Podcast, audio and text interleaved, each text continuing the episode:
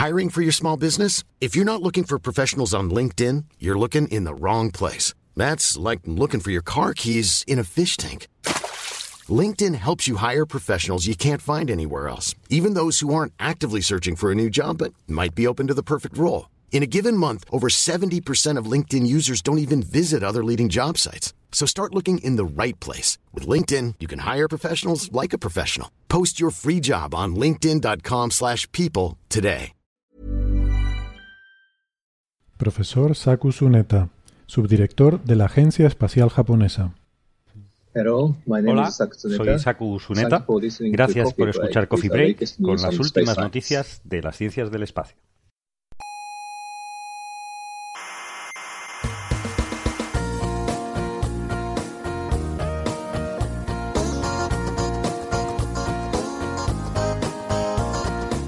Aquí comienza Coffee Break. No me interesa. La tertulia semanal sobre actualidad científica. Me da igual porque yo no creo en la ciencia positiva. Ah.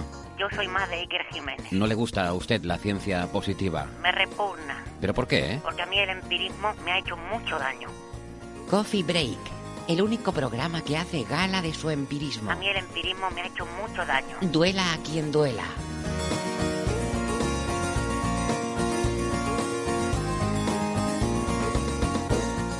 Saludísimos, criaturas y formas de vida basadas en el carbono o en lo que sea. Bienvenidas todas al Instituto de Astrofísica de Canarias, donde vamos a tener nuestra tertulia habitual sobre eh, las noticias que nos ha dejado la actualidad de la ciencia este fin de semana. Esto es Coffee Break, Señal y Ruido, y quien les habla, Héctor Socas. Esta semana hemos visto varios temas interesantes que queríamos comentar. Por ejemplo, los premios Ig Nobel, esos famosos premios a investigaciones que primero te hacen reír y luego pensar, o la nueva arma de la policía, que es una, inteligencia artificial que eh, ayuda a detectar mentiras, pero eh, de verdad, esta vez sí de verdad, no como el famoso polígrafo aquel de la máquina de la verdad. Y también de las últimas noticias sobre el grafeno, ese material milagroso que además ahora parece que también es mágico. Eh, y que ya se ha resuelto el misterio del cierre del observatorio solar de Sunspot, del que les estuvimos hablando la semana pasada. Y ya les adelanto que no les va a gustar el asunto. Todo eso lo tendremos en un minuto. Eh, primero, eh, permítanme, como siempre, que les recuerde solo un segundo que nos pueden escuchar en internet, en varias plataformas, como en Evox, en Apple Podcast, eh, también en TuneIn. Eh, les recomendamos, como siempre, que se suscriban porque así van a tener siempre disponible el último episodio en su, eh, su móvil, en su dispositivo portátil y no les cuesta nada. También le pueden dar al botoncito de me gusta si les gusta el programa y eso nos viene bien a nosotros. Eh, estamos en Facebook y en Twitter y les animamos a que se unan a nuestra pequeña comunidad en las redes sociales y también hay un club de fans en Facebook que, en el que pueden encontrar noticias también muy interesantes o muy divertidas según se mire. Eh, toda la información está en nuestra página web que es señalirruido.com con ñ, señal y ruido todo junto. Ahí están todos los episodios y también referencias para ampliar conocimientos sobre los temas que tratamos. Recuerden, señalirruido.com. Nos pueden enviar eh, sus dudas, sus preguntas. eh, fundamentalmente preferimos que, mm, que lo hagan en redes sociales porque así podemos compartir las respuestas con, con otras oyentes. Pero para cosas que requieran un trato más discreto, nos pueden escribir a oyentes@señalirruido.com. Estamos en varias emisoras de radio, en Canarias, en Daute Radio, Radio El Día, Radio ECA y Ondas Yaiza. En Madrid estamos en Onda Pedriza, en Aragón en Radio Ebro y en Argentina nos pueden escuchar en la FM 99.9 de Mar del Plata. En nuestra web tienen los horarios y las frecuencias de estas emisoras. Bueno, y aquí conmigo en la sala Omega tengo a Bea Ruiz. Hola Bea, Hola, buenas tardes. aquí investigadora en el Instituto de Astrofísica de Canarias. Tenemos en Cambridge a Carlos González. Hola Carlos. Hola, buenas, ¿qué tal? Y estamos esperando también la presencia de Francis Villatoro, pero que nos escribió hace un momento que tenía eh, un inconveniente técnico, se le había caído la internet en su oficina y que en cuanto lo resuelvan se unirá a nosotros. eh, esperemos que lo consiga resolver en no mucho tiempo y, eh, y se una aquí a la tertulia en breve. Eh, bueno, sí, efectivamente, no me he equivocado. He dicho que estamos en la sala Omega. Estamos de vuelta. Y eso, pues, significa una cosa. El final. Se acabó el verano. verano. Y se nos han ido los becarios de verano. Llegó. Quedado triste y solitaria la sala. Tenemos nosotros que venir aquí a ocuparla. Eh, pero bueno, quería, en fin, mandarles un saludo y desearles mucha suerte en su futura carrera como investigadores o lo que sea que decidan hacer en la vida.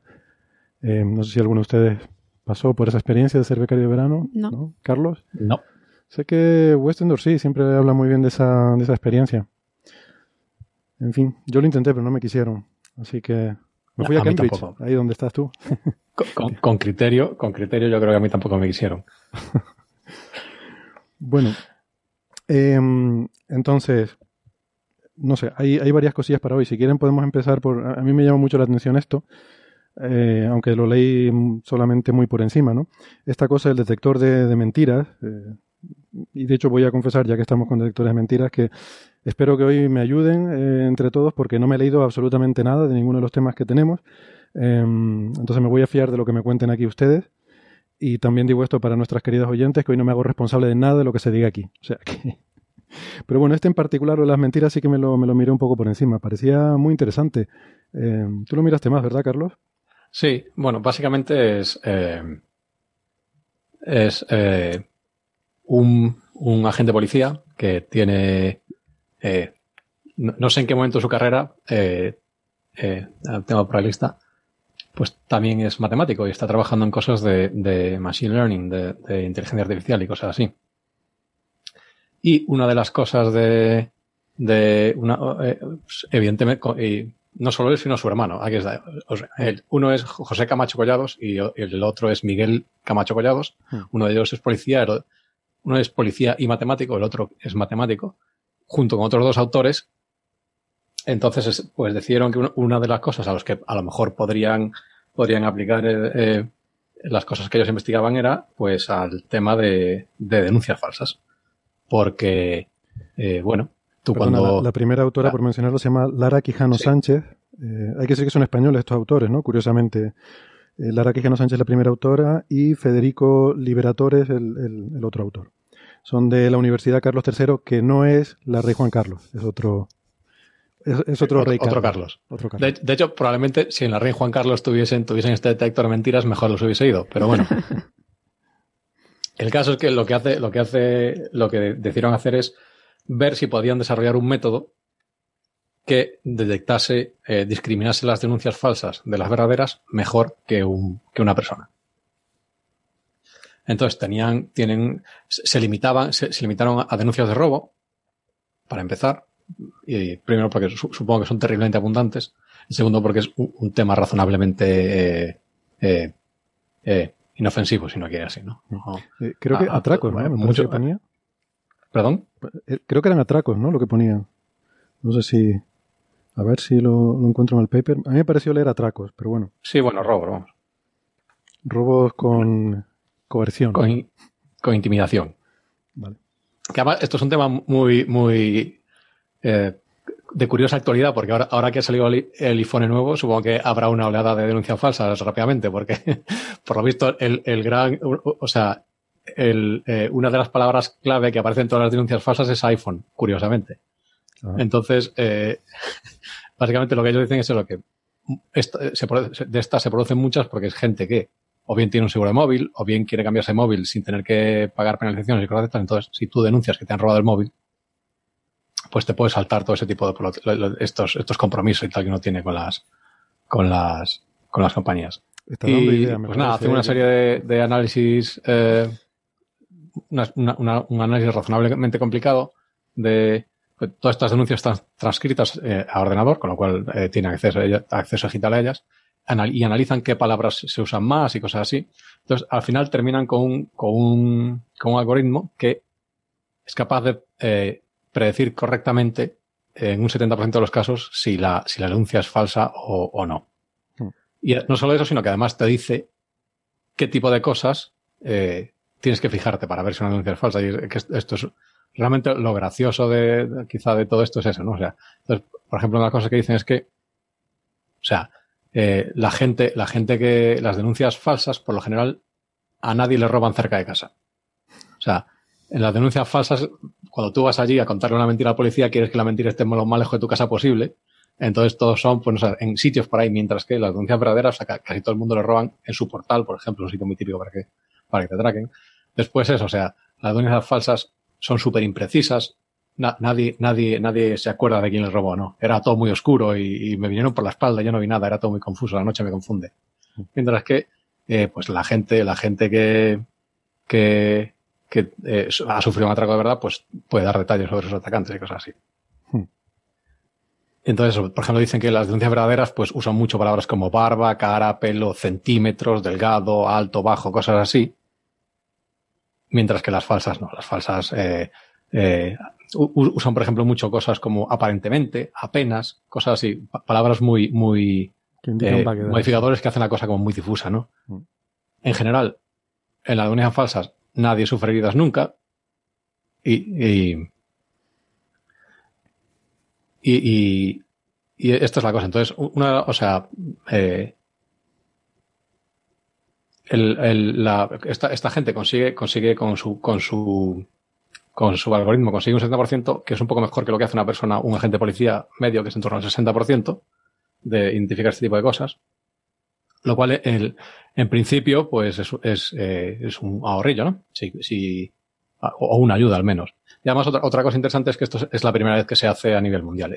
Hay, hay otro tipo de. Eh, la policía usa otro tipo de, de herramientas estadísticas para, para ayudarse en, en, el lucha contra el crimen. Una de las cosas que hace, muy interesante además, es eh, un poco como, como en Minority Report, tienen la predicción del crimen. Entonces, eh, hay, creo que lo hacen en algunos sitios de Estados Unidos que distribuyen sus agentes en función de dónde creen que se van a producir más crímenes, antes de que se hayan producido. Pero, pero en general, este, o sea, esta, una herramienta como esta es la primera vez que se, que se desarrolla. Sí.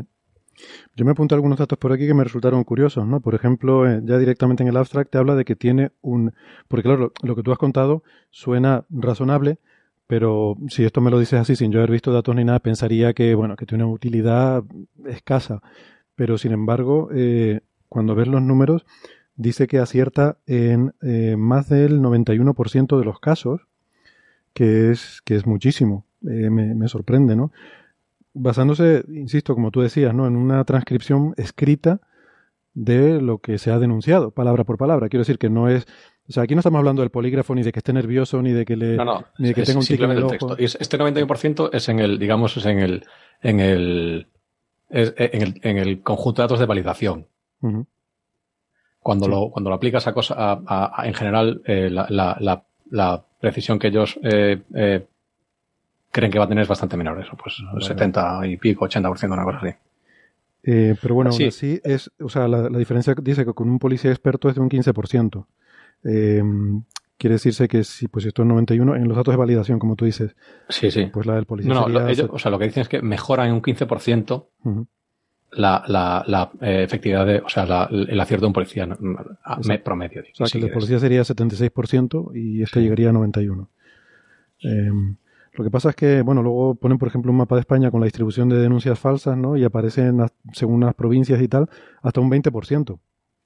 Eh, curioso, porque esto también es un límite inferior, porque tú no sabes, o sea, tú identificas algunas como falsas, pero hay otras que no sabes si son falsas o no, con lo cual ese 20% es un límite inferior, o sea, que el problema... De, todas maneras también, o sea, este, el, el, gráfico que ellos dan, si no recuerdo, Ah, sí, es que dan dos. Dan el número total de, denuncias, lo cual es que no tiene mucho sentido porque básicamente es un mapa de población. Hmm. Y, y, después también te dan el porcentaje de denuncias falsas, que eso ya es un poco más interesante. Claro. Sí, sí. Pero eso, de, de, eh, hay cosas que uno echa de menos. Yo, por ejemplo, hubiese esperado que se los comió mi perro fuese una excusa que todo el mundo daba, pero no, hay nadie que va, que, va, diciendo eso. Y esto, tiene su cierta utilidad y es que ahora, pues eso, si te quieres comprar el iPhone nuevo, tú lo que tienes que ir a la policía y, dar un montón de detalles sobre tu agresor. Por ejemplo, que iba con sombrero de copa o cosas así, aunque sean absurdos, pero tienes que, tienes que dar mucho, mucho, detalle. Tenía una horrible cicatriz sobre su ojo derecho y llevaba un sombrero de copa, por ejemplo. Sí. Claro, es que eso es lo que, lo que dicen, y, te robó en la puerta del baño. Que, dan, o sea, patrones que permiten, digamos, ayudar a, a, detectar denuncias falsas, pero también ayuda a quien quiera, eh, a quien quiera hacerlas, pues a hacerlas mejor, hacerlas con más detalle. Fíjate que, que, decía, bueno, es lo que tú has dicho, ¿no? Que los informes, las denuncias verdaderas presentan más detalles, con información personal y tal. Pero me llamó la atención una cosa que decía eh, el párrafo siguiente en las conclusiones. Dice que em, tienden a incluir, las denuncias verídicas, tienden a incluir más información sensorial, eh, lenguaje concreto, eh, y en particular sobre configuraciones espaciales. que bueno, tiene que ver con lo que tú decías de la casa, ¿no? Si es fuera de casa o en casa y tal. Pero em, de hecho, aquí hace referencia a un estudio anterior de Bridge et al que dice que concluyen que los mentirosos, o sea, esto es fuera de otro ámbito, no en esto del, tema policial, sino en un estudio eh, de, eh, psicológico, dice que los mentirosos tienen eh, considerable dificultad en codificar la información espacial en sus mentiras. Mm, como que, o sea, inventarse inventarse una mentira y, colocarla espacial, espacialmente no se suele hacer. O sea, podemos ir la semana pasada. La semana pasada me pasó no sé qué cosa. Pero el decir si fue en la parte, no sé, en la parte trasera de un callejón o si fue en, no sé qué, eso no, no lo hacemos, ¿no? O sea, eso, además de artistas para la policía, también es interesante psicológicamente. En general es una cosa que, que se sabe, ¿no? Que, que además todos hacemos. Cuando mientes, tú intentas dar el menor número de detalles posible. Entonces, cuanto más vas concretando las cosas, ahí es cuando empieza, cuando ya empieza a ser imposible mantener la mentira, es cuando tienes que empezar a concretar muchas cosas. De hecho, por ejemplo, en la gente que hace interrogatorios, una de las cosas que dicen es que, o sea, que hay que darle, o sea, repiten las cuestiones una y otra vez, una y otra vez, porque, o sea, tienes, o sea, cuanto más detalles das, más difícil es repetir los mismos detalles. Entonces, claro, o sea, eh, por, eso ves las cosas cuando la gente cuando miente. Eso, pues dice, pues, uy, fue la semana que pasaba, el martes o el miércoles, a lo mejor no me acuerdo muy bien, era todo muy confuso. Hmm. Sí, de hecho, la, imprecisión es uno de los, de los, de las características de, de ese tipo de denuncias. Yo, yo tengo una pregunta, porque no, no he podido leer el, artículo. Eh, cuando esto es de, de, cosas básicas, ¿no? Cuando tú pones una denuncia, la denuncia te la toma el policía de, de turno, ¿no? Entiendo también que a lo mejor el policía, si quiere saber más detalles, te pregunta, es decir, que ahí hay también un factor de, de la persona que recoge la, la denuncia, ¿no? que quiera preguntar y entrar un poco en detalle sacar la información, digamos, al que va a denunciar, ¿no? Hmm. Entiendo que ese tipo de información, pues claro, es... Lo que pasa es que en la eh, estadística supongo que eso se, diluye y hmm. al final te queda, pues eso, que, hay esa tendencia, ¿no? Hmm. De que en general las falsas tienen menos detalle, que tiene sentido. Pero es verdad lo que tú dices. seguramente si todo el mundo denunciara en el mismo policía, seguramente eso tendría más posibilidad de éxito, ¿no? Porque te quitas ese factor que, que mete ruido. Sí, otra cosa, por ejemplo, que no explican es, o sea, qué es lo que determina, cómo han determinado que las denuncias son falsas. Por ejemplo, tiene un conjunto de mil denuncias, o mil y pico, mil, mil cien, una cosa así, las cuales la mitad son verdaderas y la mitad son falsas. Pero, o sea, eh, ¿cómo, ¿cómo, han sabido que, que, porque podría ser, por ejemplo, imagínate que todas esas denuncias sabes que son falsas porque al final la persona que puso la denuncia se viene abajo y te dice allí, no, pero me lo he inventado. Entonces, por ejemplo, eso en principio podría preseleccionar a la gente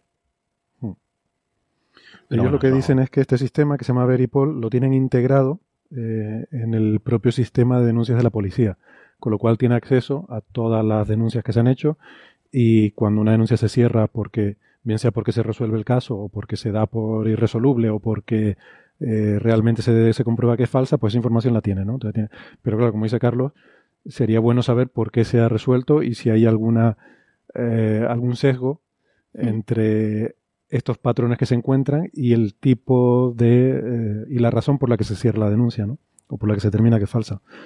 Hmm. De hecho, habría que ver si tiene, por ejemplo, el programa bueno, programa malo, que te interroga y denuncia, a ver, le dice a ver si, si la denuncia es falsa o verdadera. Sí, sí. Un programa que dice que estoy muy loco, que voy a hacer una pregunta que estoy muy loco.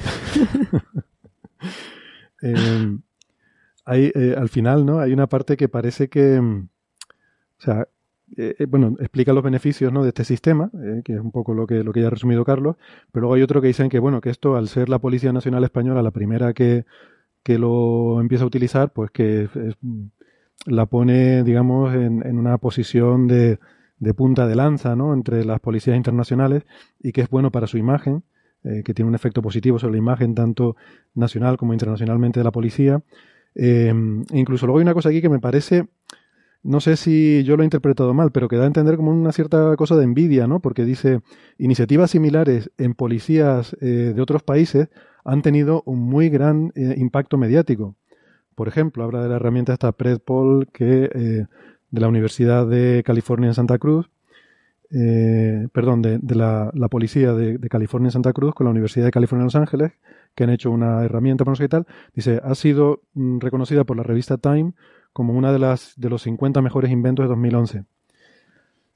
Y lo dice ahí como diciendo, y nosotros nadie nos hace casito. no sé si yo lo estoy interpretando mal, pero, pero me sonó un poco a eso, ¿no? Pero bueno, que no se preocupen que han salido en Coffee Break. O sea, que, realmente... no se queje, que no se queje. De todas maneras, también la escala un poco de... Aunque esto probablemente sea una, herramienta súper eficiente, no es la escala de la escala de aplicación de las cosas no es la misma, porque esta, esta de si no me, si no, si, no me equivoco, es la que les dice dónde mandar la gente, cosas así. que, es un poco, es un poco una, una, cosa un poco más. Aparte que también ya tiene sus añitos. Sí. Y, me llamó la atención una frase que luego dicen justo a continuación, ¿no? Que en el trabajo futuro, pues claro, este tipo de herramientas hay que desarrollarlas más y tal, para diferentes tipos de informes, no sé qué. Y dice, por supuesto, queda mucho para hacer, eh, queda mucho que hacer en el campo de, eh, lo llama crime forecasting, ¿no? Predicción de crímenes. Esto me sonó a, tú hablaste de Minority, Report antes, ¿no? Eh, me sonó mucho Minority Report. Esto de crime forecasting da un poco de repelús, dicho así. Además de que esto tiene ciertos problemas de que, yo creo que, o sea, la, la, publicidad, la publicidad hasta que tuvo el, el, rollo predictivo este que comentabas, parte de parte de la publicidad no fue excesivamente buena. Porque esto tiene las cosas que, que lo hemos comentado aquí muchas veces. O sea, cuando tú o tú eh, usas este tipo, o sea, desarrollas este tipo de algoritmos, en particular para cosas como esta, o, o también lo que, lo que hablamos, esto creo que lo hablamos en, con motivo de, de un algoritmo de reconocimiento facial. O sea, tú tienes que estar seguro de que el, conjunto de datos sobre el que has entrenado tu, tu, algoritmo es el mejor posible. Entre otras cosas, por ejemplo, con, con lo de las caras, eh, el problema era que eh, habías entrenado, eh, si no me recuerdo, si no recuerdo mal, habías entrenado un conjunto de eh, caras que era eh, muy mayoritariamente hombres blancos, quiero recordar. Entonces tenía muchos problemas para identificar pues, a personas negras, a personas asiáticas. Entonces, este tipo de cosas hay que tener, a, medida que los algoritmos empiezan a, meterse en áreas relativamente, no sé cómo decirlo, quizás, bueno, los ingleses dirían sensible, como por ejemplo puede ser esto, pues crimen, cosas de este estilo. Hay que tener mucho cuidado de que, o sea, realmente el, tu, tu conjunto de entrenamientos, de entrenamiento sea bueno, en el sentido de que sea representativo, en este caso, por ejemplo, de todas las denuncias. Pues si, si, tu conjunto de datos está sesgado imagínate que estos lo hubiesen hecho solo con una policía, con una, una, serie de denuncias, solo en un barrio de Madrid, por ejemplo. Entonces, ¿tú cómo estás seguro? ¿Cómo, cómo puedes asegurarte de que el tipo de lenguaje que usan, el tipo de castellano que usan en, ese barrio, va a funcionar igual cuando te vas a Orense o a La Gomera?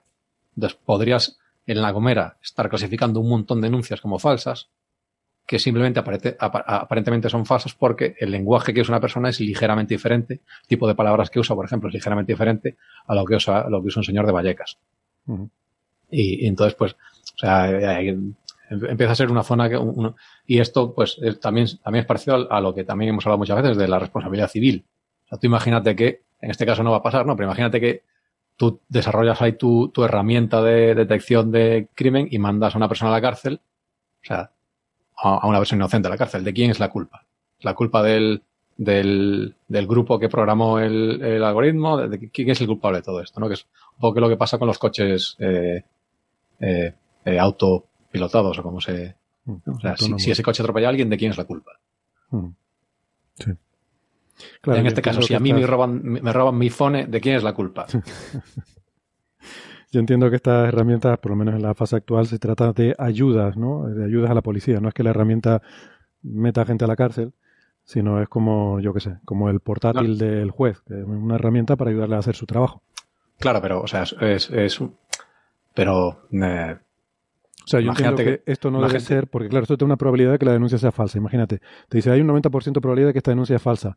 Hombre, pues eso no es para que tú inmediatamente cierres la denuncia, digo yo, sino para que la investigues sabiendo que que tengas la sospecha en mente de que puede ser falsa, ¿no? Que a lo mejor tires más de ese hilo antes que, de otro. Pero bueno. Lo preocupante sería que, efectivamente, como dices, que, tuviera, eh, que tuviera un uso prácticamente condenatorio o exculpatorio, ¿no? Porque de por sí es, un valor estadístico. Si empezamos a meter a la gente en la cárcel o, o, o exculparlos basado en estadística, entonces la hemos liado. Digamos, en general siempre suponemos que todo el mundo puede usar las cosas bien, pero eso, eso, la realidad es muy diferente. Nadie usa las cosas bien nunca. Mm. Por un momento pensé que iba a decir que suponemos que todo el mundo es bueno. Pero no. O sea, esto, nadie es el manual del, cacharro este. Seguro que el, programa este tiene una pegatina enorme que dice estos porcentajes no, no necesariamente tienen que ser representativos de la realidad. Exacto. bueno, pues nada, si queremos vamos pasando de tema. Luego hablaremos más de cosas de gente que no se lee los manuales y esas cosas. Pero ya que estamos con el tema policial, podríamos retomar el tema de la semana pasada, que nos quedamos todos muy intrigados con la cosa del observatorio solar de Sunspot, ¿no? Eh, porque el asunto ya se ha resuelto. Yo pensaba que tardaría más, pero, pero es, muy curioso, ¿no? Resulta que mm, les refresco la memoria, o para los que no hayan escuchado el episodio anterior, que el 6 de septiembre eh, un observatorio solar en, el estado de Nuevo México, eh, en la montaña que se llama Sacramento Peak. Eh, el, observatorio se llama Sunspot porque es un pueblito ahí que está, está integrado, digamos, con un pueblito de la gente que vive y trabaja allí, que se llama Sunspot. Em, bueno, pues el, observatorio fue cerrado, se desalojó, se evacuó a todos los trabajadores, em, se lo sacó de allí y llegó el, el FBI em, bueno, la gente decía que el FBI había cerrado el observatorio, que habían venido con helicópteros Black Hawk, que... En fin, em, una cosa ahí muy, muy extraña y muy misteriosa. La cuestión es que, claro, esto nos suena un poco a risa, ¿no? Porque se parece mucho a las teorías estas conspiranoicas de que viene el FBI eh, porque han visto aliens o porque han descubierto algo sobre el Sol, una apocalipsis inminente y tal. Pero lo cierto es que pasaba el tiempo y no se daba una explicación de qué es lo que había pasado allí, porque efectivamente es cierto que se había cerrado el observatorio y se había sacado a la gente, ¿no? Y esto generó bastante desasosiego. Curiosamente, la noticia tardó en salir los medios de comunicación, porque nosotros la semana pasada lo tratamos casi un poco a nivel anecdótico, si quieres, y más que nada por la cercanía, porque como, eh, eh, en fin, los que hacemos física solar aquí en la casa, pues conocemos bien ese sitio, eh, pues algunos como yo hemos estado ahí varias veces y pasado tiempo allí, pues un poco por la cercanía sacamos el tema, pero hasta ese momento solo había aparecido en webs Magufa y estas cosas. Luego a partir de ahí ya sí que empezó a coger, a coger inercia, a coger momento, como dicen los ingleses, a coger, ¿cómo se diría?, impulso, en, en medios más, más normales, más generalistas, y ya llegó un momento que, que tuvo una repercusión mediática muy grande, ¿no? Porque realmente no se, no se daban explicaciones. La primera explicación llegó el lunes pasado eh, de Aura, que es el organismo que gestiona estos observatorios, el que emitió un comunicado diciendo que había una investigación federal en curso y no, no podían dar detalles sobre la investigación, pero explicando que se habían cerrado el, el observatorio por un problema de seguridad y que lo iban a reabrir. Ese fue el comunicado que el lunes volvía a funcionar de, forma natural, de forma normal, porque bueno, se había cerrado porque habían eh, tenían sospechas de que había peligro para la integridad física de los trabajadores y que estimaban que ese peligro ya había pasado y que se podía volver a trabajar normalmente, pero que no daban más detalles porque había una investigación en curso. Bueno, esa había sido la cosa. Em, ¿Cuál es el problema? Bueno, ahora ya, ya lo sabemos. Eh, ayer salió la información a raíz de una orden eh, judicial de un juez de, Nuevo México, del municipio de Las Cruces, que emitió una, una orden de búsqueda, de, una, orden de, una orden judicial, no una orden de búsqueda de una persona, sino una orden judicial para autorizar el registro, no de búsqueda de registro, del domicilio del sospechoso. Y lo que nos enteramos ahí es que hay una investigación por eh, uso y distribución de pornografía infantil eh, desde el observatorio eh, que hay un sospechoso y que además había eh, amenazado de muerte o posiblemente había amenazado de muerte a algunos de los residentes allí. Entonces, esa es un poco la conclusión del asunto. Em, si quieren les cuento cómo, cómo, ha sido un poco la cosa, ¿no? Pero yo creo que para entender un poco esto y por qué, por qué ha sido tan, tan lioso, hay que entender un poco el entorno, ¿no? Que lo comentamos un poco la semana pasada. Eh, pero este es un sitio muy remoto en el que, como digo, pues trabaja eh, allí la, gente que trabaja en el observatorio, viven allí en, el, en Sunspot. Y em, la, hay una ciudad pequeña que se llama Gordo, que está como a una hora en coche. y por ahí cerca hay una base militar, que es la base de Holloman, y también una zona eh, que se llama White Sands eh, Missile Range, que es una, una, zona donde se hacen pruebas de misiles. Eh, o sea que es una zona bastante militarizada y además está muy cerca de la frontera de México. Está muy cerca del paso. entonces es una zona así como un poco eh, que se, se, presta mucho, ¿no? Cualquier cosa que pase allí, pues claro, estábamos con las especulaciones de si podía ser un tema de los militares, que hubieran perdido algún aparato por algún sitio, pero como bien decía Carlos, pues entonces lo lógico sería que fuera la, policía militar allí, ¿no? Eh, hubo muchas especulaciones de espionaje, por ejemplo, de hecho una de las teorías así eh, importantes es que hubiera algún problema de espionaje porque el observatorio está en lo alto de una montaña, desde la cual hay línea de visión a la base militar. Eh, entonces, pues hay quien pensaba que podía ser un tema de que hubiera actividades de espionaje sobre la base militar y por eso había ido el FBI allí a cerrar aquello y tal. Em, bueno, no son malas también estaba También estaba quien pensaba que era una, conspiración extraterrestre, pero eso caía por su propio peso porque si no hubiesen sido los Men in Black los que hubiesen cerrado el observatorio. Claro, no el FBI, ¿no? Es que yo tengo un jaleo con esto de las jurisdicciones, ¿no? Eh, porque yo, tal como lo entiendo, o sea, está la, policía del condado, ¿no? Con el sheriff del condado para las cosas del condado y tal. Luego está la policía estatal, eh, que en este caso es la de Nuevo México, y luego cuando hay algo que se sale del estado ya es la federal. Vale. Luego, fuera de ahí, para las cosas internacionales está la CIA, ¿vale? Pero luego los expedientes X, los extraterrestres y tal, vuelve a ser otra vez el FBI. Son Mulder y Scully y esta gente, ¿no? Porque, en general, la diferencia es que hay, los extraterrestres nunca actúan solo en un estado, entonces ya caen en, cosas del FBI. Ah, pero no llegan a actuar en otros países, con lo cual sigue siendo jurisdicción FBI y no CIA. Efectivamente. Vale, vale. Queda aclarado entonces. No, porque ya decía yo, digo, ¿por qué la jurisdicción extraterrestre es del FBI? Vale. Eh, aprovechamos para saludar a Francis, que creo que se nos ha unido. Francis, hola. ¿Qué tal? ¿Me escucháis bien? Sí, bueno, te escuchamos con más eco de lo normal. No sé si es que está, no, tienes el micrófono conectado, creo, ¿no? Eh, no tengo el micrófono conectado. Eso es una buena cuestión. ¿O, estás...? Eh, no estoy muy seguro. Un momento. Seguir hablando vosotros y ahora yo intento Venga, vete, vete ahí montando el asunto. Bueno, entonces... Eh, me he perdido un poco el hilo, si estamos hablando de esto. Bueno, ahora parece ser que lo de, porque claro, lo que las informaciones iniciales eran que había llegado el FBI con unos helicópteros Black Hawk, que se habían llevado a la gente en helicópteros y tal. Eso me pareció muy sorprendente, ¿no? Porque eh, cuántos helicópteros tienes que traer para llevarte esa gente de ahí y, por qué te los tienes que llevar en helicóptero. Eso no, me cuadra muy bien el asunto. Pero luego vi otras noticias que decían que no, que había, eh, había ido un helicóptero mm, con el FBI y no me, no me cuadra mucho esto. Entonces, eh, bueno, luego resulta que últimamente hemos sabido que a lo mejor fue un poco una exageración lo del helicóptero porque parece ser que es que no hay fuentes eh, claras, sino testigos, gente que había ahí que decían que había un helicóptero. Entonces podía ser perfectamente. pasó, un helicóptero para llegar al momento. Podía ser que pasara un helicóptero por ahí, lo cual es muy normal en la zona, porque como digo, hay una base militar al lado, está la zona de White Sands de los misiles y tal. Entonces, la historia del helicóptero hay que cogerlo un poco con pinzas. Parece ser que efectivamente que pasaba un helicóptero por ahí, pero eso es lo más normal del mundo. Probablemente dentro de una semana habrá bajado ya a que alguien una vez en el pueblo vio un helicóptero.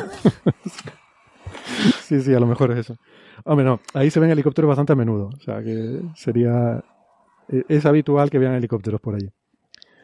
Pero, pero bueno.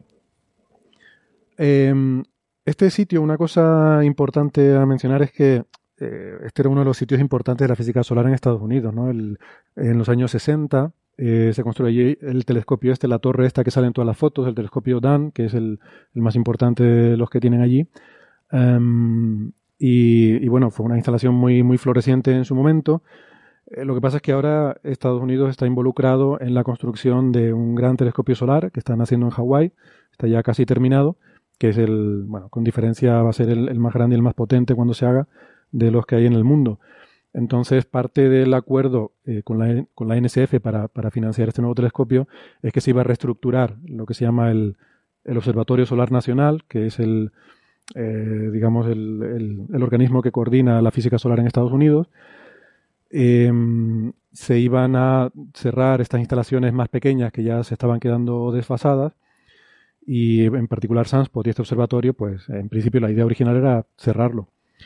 Em, había el, NSO, el Observatorio Solar Nacional, tenía dos sedes, una en Tucson, Arizona y otra ahí en Sunspot, y eso se iba a trasladar a Boulder, Colorado, eh, donde se iba a centralizar allí, y bueno, todas las operaciones de física solar se iban a, centralizar allí en Boulder.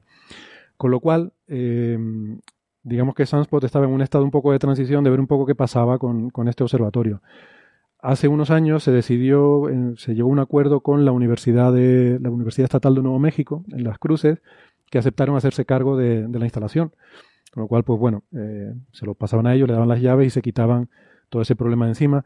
Luego al final, ahí es donde yo dejé la cosa. Luego estos días me he enterado que, que al final la cosa se torció un poco y que la universidad solamente se va a quedar con este telescopio, la torre grande, y el centro de visitantes, y entonces queda una especie de caos difuso todo el resto de, del observatorio, lo que pasa con quién va a hacer el mantenimiento de las casas que hay allí, los residentes, llevar el agua, la electricidad, el alcantarillado, todo ese tipo de cosas, ¿no? Entonces, bueno, hay un problema ahí de que, total, es un sitio que está en declive. O sea que también esto va un poco en contra de todas estas historias conspiranoicas, ¿no? De que llegan los extraterrestres ahí porque, no sé, vaya usted a saber qué. Em, es una instalación que, como digo, pues fue muy puntera, pero que a día de hoy está en, eh, proceso de, pasar a, darle, a dársele otro uso. La universidad dice que quiere mejorar las instalaciones y volverlo a ser competitivo, pero bueno, eso ya, ya veremos. Total, que a lo que iba, de lo que era antes un pueblo en el que vivían a lo mejor, no sé, no tengo ni idea, 50, 50 100 personas de ese orden, eh, porque allí aquello no era, un solo, no era solo un observatorio, era un pequeño centro de investigación, eh, pequeño, pero donde trabajaba gente muy, muy potente en el campo, ¿no? O sea, era uno de los sitios importantes en física solar. Em, y allí había, pues eso, había tenía su, administración, su investigación, incluso talleres. Eh, entonces, pues toda esa gente vivía allí en el pueblo, en Sunspot. De, pues de esa población que, que bueno, cuando yo estuve allí a principios de los 2000 era más o menos la población que había, ahora mismo pues queda muy poquita gente. Entonces, es un sitio que está, eh, digamos que cada vez hay menos gente y que, y que está en, en, un proceso de, no sé, de declive si quieres, ¿no? Em, otra de las teorías que habían surgido por ahí es que, además relacionado con el tema de espionaje este que estuve diciendo, eh, a mucha gente esto le cuadraba porque había muchos extranjeros que vivían ahí arriba, ¿no? Eh, y esto es interesante por una cosa que voy a comentar luego. Porque, claro, allí va mucha gente a investigar, iban postdoc, íbamos visitantes, como yo, cuando vas a observar. Eh, y en general había muchos extranjeros por ahí arriba, ¿sabes? La, gente ahí en Alamogordo y tal veía muchos extranjeros yendo para arriba y para abajo. entonces, bueno, había ahí cierta cosa con el espionaje y los extranjeros y tal. Total, eh, que esta es un poco la, situación de confusión. Entonces, hasta aquí la parte confusa, eh, cosas todas muy raras. Lo que hemos ido aclarando, mm, después de, hablar con alguna de la gente de allí, una de las cosas que me dijeron los primeros días es que es normal, la duda de por qué el FBI es quien se va a encargar de esto. Bueno, es normal que el FBI se encargue de esto porque Sunspot está en, un, eh, en una reserva forestal nacional. Se llama el Lincoln National Forest y esto es territorio federal porque es, un parque federal, es, territorio, digamos, nacional, no pertenece al Estado. Además, Aura, que es la organización que, gestiona y que financia todo este observatorio, es una agencia federal. Y por tanto, cualquier problema que, incumba Aura, pues es un problema federal. Entonces, esto significa automáticamente que es eh, jurisdicción FBI. ¿Vale? Em, ¿Qué más les cuento sobre esto? Una cosa importante es que al principio lo que se dijo inicialmente es que se cerraba debido a un security issue y sobre todo, y esto lo, enfatizamos bastante el primer día, la semana pasada cuando hablamos del tema, porque hay dos, eh, security issue es un problema de seguridad. Seguridad en español, eh, hay, dos palabras en inglés que, significan seguridad. Una que tiene que ver con, eh, con daño intencionado, con una amenaza intencionada, por ejemplo, son las cosas que requieren la policía. Las cosas que tú arreglas con policía eso es lo que llaman security, o sea, cosas que tienen que ver con criminalidad, con terrorismo, con todo este tipo de cosas es security. Y luego hay safety. Safety son las cosas que incumben a la seguridad de las personas, pero que tienen un carácter más accidental o más, digamos, no intencional, ¿no? Por ejemplo, si se cae un puente es un problema de seguridad, pero sería safety, ¿no? Y, eh, claro, decían inicialmente que era un problema de security. Entonces eso ya te permite distinguir entre dos familias de soluciones, ¿no? Porque a mí una cosa que me preocupaba bastante, y no lo dije el otro día, es el tema del mercurio, porque este telescopio que hay en Sac Peak tiene 10 toneladas de mercurio dentro, eh, que se usa por un sistema mecánico que, lleva ahí. No sé si, Francis, ya estás en disposición de, unirte. Eh, yo creo que sí. ¿Qué tal? ¿Se escucha con eco todavía o no? Ah, creo que te escuchamos mejor. Sí, la verdad es que los, grandes telescopios necesitaban un baño de mercurio para eh, minimizar el rozamiento y poder hacer movimientos de manera mucho más eficaz. Pues, pues sí, lleva, lleva 10 toneladas de mercurio porque todo el, bueno, no sé, es meternos en un, en un jaleo a lo mejor que a mí me gusta porque este, este telescopio tiene una cosa muy, muy especial, es una obra de ingeniería que para los años 60 es muy espectacular. Eh, resulta que es una torre y, y además eh, hacia debajo del suelo hay, tiene tanto excavado hacia abajo como, como lo que sobresale hacia arriba. Eh, la luz la recogen unos espejos que están, un celostato, son dos espejos que siguen al sol y meten la luz por la parte de arriba de la torre hacia abajo por un tubo y ese tubo está hecho al vacío. Porque esto antes se pensaba que para, hacer física solar tenías que tener el telescopio totalmente al vacío para que no hubiera turbulencia en el aire. ¿no? Hoy en día tenemos otras ideas diferentes, pero en los años 60, de hecho hasta los años 90, se, pensaba que esto había que hacerlo así. Entonces la luz llega hasta abajo, hasta ese sótano subterráneo donde baja otros 30 metros por debajo, ahí se refleja en otro espejo y vuelve a subir hasta la planta principal. Y el problema es que estos espejos que siguen al Sol, como van girando mientras el Sol se mueve en el cielo, eh, la imagen que tú tienes del Sol va rotando.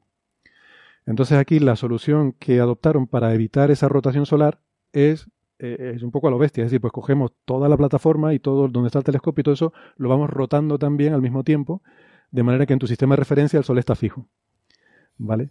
O sea, son 230 toneladas, no, sabía exactamente cuánto era, lo miré antes, hay 230 toneladas de aparataje, incluido todo ese tubo que está al vacío, que tiene que girar eh, compensando la rotación solar a lo largo del día.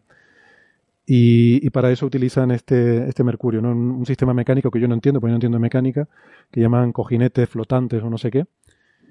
Y bueno, la cuestión es que el mercurio es una sustancia muy tóxica, ¿no? me preocupaba que hubiera habido una fuga, eh, podría haber sido un desastre medioambiental importante, pero claro, sería un problema de safety, no de security. Por eso para mí la distinción era, era importante, ¿no? Pero bueno, hasta que no supimos lo que era salvo que alguien fuese allí a robar el mercurio. Entonces ya podría otra vez ser un security, no safety. Serían las dos cosas, entonces. alguien que fuera con un taladro a perforar el tanque de mercurio, ¿no? Eh, pues, pues no, al final no ha sido eso, que está bien, porque, porque eso hubiera sido un, problema muy gordo, ¿no? Sí, sí. nadie fue allí a robar las tuberías de cobre y el mercurio del, mercurio del telescopio. Sí, sí, sí. A mí, a mí me parece alucinante todo este sistema de este, de este telescopio, ¿no? Eh, yo no sé incluso si no, no será verdad que esto en los años 60, no sé yo si esto se podía hacer. Igual vinieron los extraterrestres a, explicarles ahí en Sunspot cómo había que construir ese telescopio. A, cambiar mercurio por baratijas. Pero esto, que comentas, Héctor, es una cosa interesante porque supongo que la mayoría de, los oyentes estarán acostumbrados a, oír, eh, tanto a ver como a oírnos hablar de telescopios nocturnos que lo que los telescopios nocturnos, básicamente, tú lo que quieres es un espejo enorme, mientras que, eh, como, como bien acabas de hablar, en, los, en los telescopios solares parece que lo que quieres es un telescopio muy largo. Hmm. Y esto es básicamente por, eh, por, tanto por el tipo de ciencia que se hace como por la cosa que se está viendo. Como cualquier eh, científico avezado te puede decir, el Sol emite mucha luz. No, nos pongamos técnicos, Carlos, que luego la gente se queja de que no entiende. Eh, no, digo que, no, te pongas tan técnico que luego la gente se queja de que no sí, entiende. Luego la gente se queja. Entonces, o sea, el sol, el sol brilla. Sobre todo de día, de noche un poco menos. Pero, entonces, eh, o sea, eh, no, tienes un problema de falta de luz. Los, telescopios nocturnos tienen que ser lo más grandes posibles porque estás viendo objetos que son muy débiles. Entonces necesitas recoger el mayor número de fotones posible. Básicamente los fotones llegan a la Tierra como si estuviese lloviendo. Cuanto más grande sea tu superficie colectora, más agua vas a coger y más objetos más profundos vas a ver. Por eso necesitas telescopios muy, muy grandes. De día no tienes este problema. De hecho, el problema es casi el contrario. Te llegan demasiados fotones. Y como no, como no tengas cuidado, quemas el telescopio. Como tengas un telescopio, un, un espejo muy grande, puedes llegar a derretirlo. A cambio, lo que, lo que, lo que se busca es tener una resolución espacial altísima, porque eh, ahí es donde están las cosas interesantes en el Sol, ¿no? Eh, y entonces es un poco como tener un, un teleobjetivo. los teleobjetivos muy, muy potentes son cámaras de fotos enormes. Si ves a gente con, que hasta, no sé, lo típico que están los partidos de fútbol, que necesitan un palito para aguantar el teleobjetivo de la cámara, pues es exactamente igual. Entonces, para, tú para conseguir una, una resolución angular para ver cosas muy pequeñitas en el Sol necesitas un telescopio muy, muy grande. Por eso tienes telescopios, como, como tú comentabas, que pues tienen dos o tres plantas hacia arriba, más otras dos o, tres plantas bajo tierra, y tu, tu, tu, detector, tu cámara de digital, si quieres, está por ahí escondida en el, en el sub subsótano. Sí. Eh, de hecho, este requisito, o sea, parece una, una parece una tontería, no, eh, es una cosa muy seria. El requisito de tener que observar de día eh, cambia mucho cómo se hacen las cosas, ¿no? Por ejemplo, uno de los problemas de observar de día es que está el sol en el cielo y está calentando el suelo. Y eso genera un montón de turbulencia en el aire. Entonces, una de las diferencias entre observar de día y de noche es que de noche el aire está frío, mientras que de día eh, el aire está caliente, sobre todo cerca del suelo. Luego, según te vas, te vas yendo hacia arriba, a capas más altas, eh, ya no está tan caliente, no está tan cerca del suelo y la turbulencia es menor. Eh, entonces, por eso es, es otro factor diferenciador. Los telescopios solares además se construyen en torres muy altas. Hay una cierta tendencia a hacer la torre lo más alta posible porque cada, cada metro que ganes sobre el suelo te da calidad de imagen, porque cada vez tienes menos turbulencia. Eh, entonces también esa es parte de la razón de, hacer torres, ¿no? Pero bueno, en telescopios como este se combinan las dos cosas, ¿no? Se combina el que está en una torre muy alta y que, y que además tiene un tubo muy largo donde, por donde va la luz. Em, bueno, eso es por, por meternos un poco en los detalles del, tema de la física solar. Yo quería hacer énfasis en, en, todo esto y sobre todo el estado en el que está el observatorio y tal, porque para hacer entender que no tienen mucho sentido estas teorías conspiranoicas porque aparte de observatorios hay montones en todo el mundo. Y este es uno que va camino de cerrarse. Eh, no solo no, solo en todo el mundo, dentro del propio Estados Unidos. O sea, si, si el FBI quisiera que no supiéramos algo sobre una actividad chunga del Sol que nos va a matar a todos, no tendría que cerrar ese observatorio, tendría que cerrar 200 observatorios en todo el mundo. Y además tendría que cerrar los satélites que tenemos, que también tenemos satélites.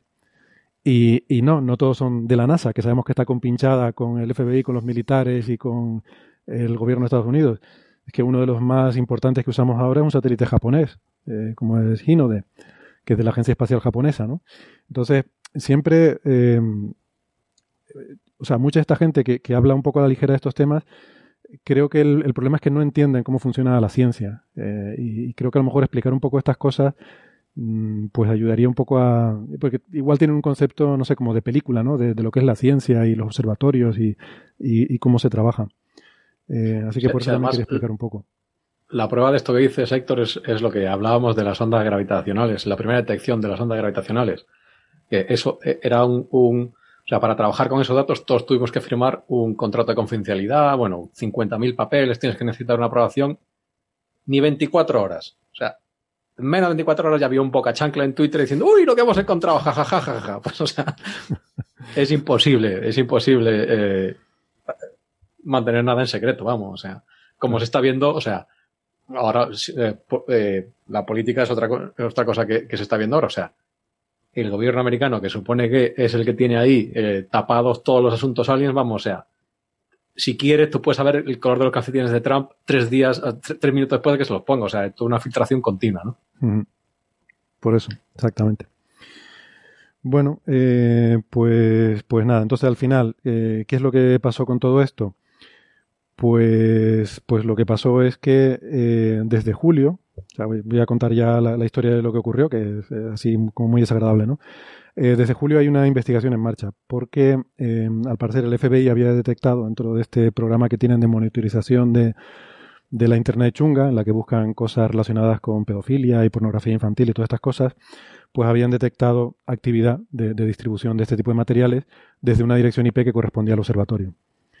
Em, entonces, creo que actuando muy hábilmente, eh, creo que lo primero que hizo fue contactar con, con la gente responsable del observatorio, eh, no sé cómo, pero entiendo que con el director del observatorio, y entonces en vez de llegar ahí con el helicóptero y no sé qué y cerrarlo y tal, lo estuvieron monitorizando eh, para intentar descubrir al, sospechoso. ¿no? Em, y correlando eh, la, esa, esa dirección IP con la actividad en la que, las horas en las que tenía lugar esta, esta actividad delictiva, pues llegaron a la conclusión de que esto o sea, podían, digamos, cotejar eh, en, qué horas, eh, bueno, sí, podían cotejar eh, quién estaba en qué momento en el edificio cuando estas cosas estaban ocurriendo y desde qué ordenador se estaba haciendo. Entonces llegaron a, la conclusión de que, de que esto se estaba haciendo desde un ordenador portátil, que era propiedad de un empleado eh, y además se pudo correlar las horas en las que ese empleado estaba en el edificio con, el uso que se le daba, porque además em, era, vamos, era tan imbécil que iba al observatorio a realizar estas actividades, no las hacía en su casa.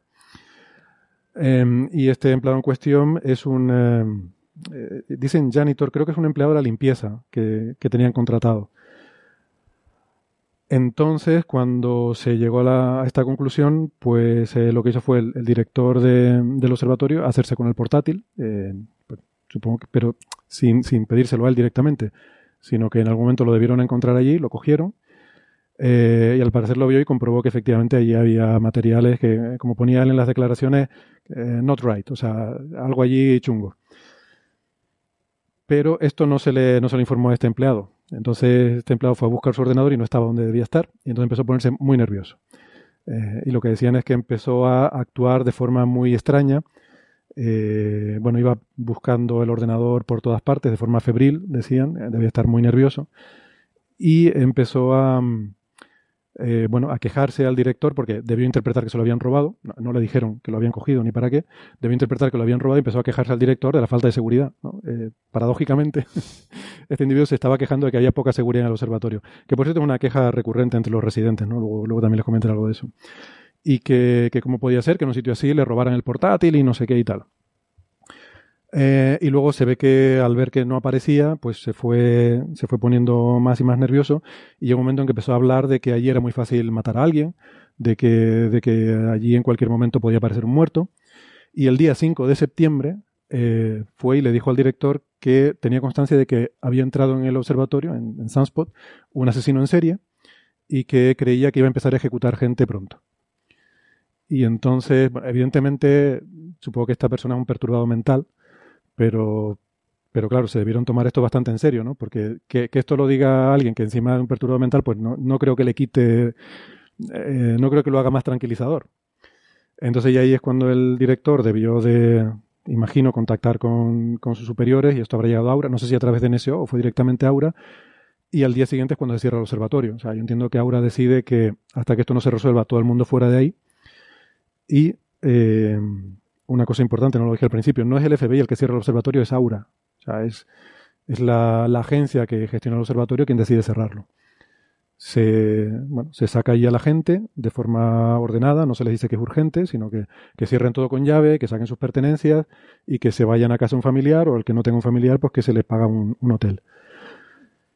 Em, y entonces nada, pues eh, ayer nos enteramos que el viernes pasado había habido un registro en el domicilio de esta persona y se habían incautado de materiales, de, iPhones, Carlos, de iPhones, iPads, teléfonos, ordenadores y tal. Y lo que me sorprende es que después de todo esto, mm, por lo menos a día de hoy, no se ha arrestado al sospechoso. O sea, no, todavía no se han presentado cargos contra esta persona. Eh, no lo sé, nos hemos, enterado todo esto por la, orden judicial de, registro de, su domicilio, pero, pero no, en fin.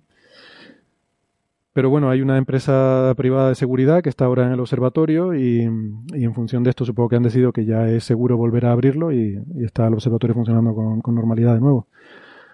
Así que esa es la historia, la verdad que da, da mucho mal rollo, pero bueno, quería, quería contarla en detalle porque mm, eh, bueno, porque habrán visto en los medios de comunicación, esto ha tenido mucha repercusión últimamente.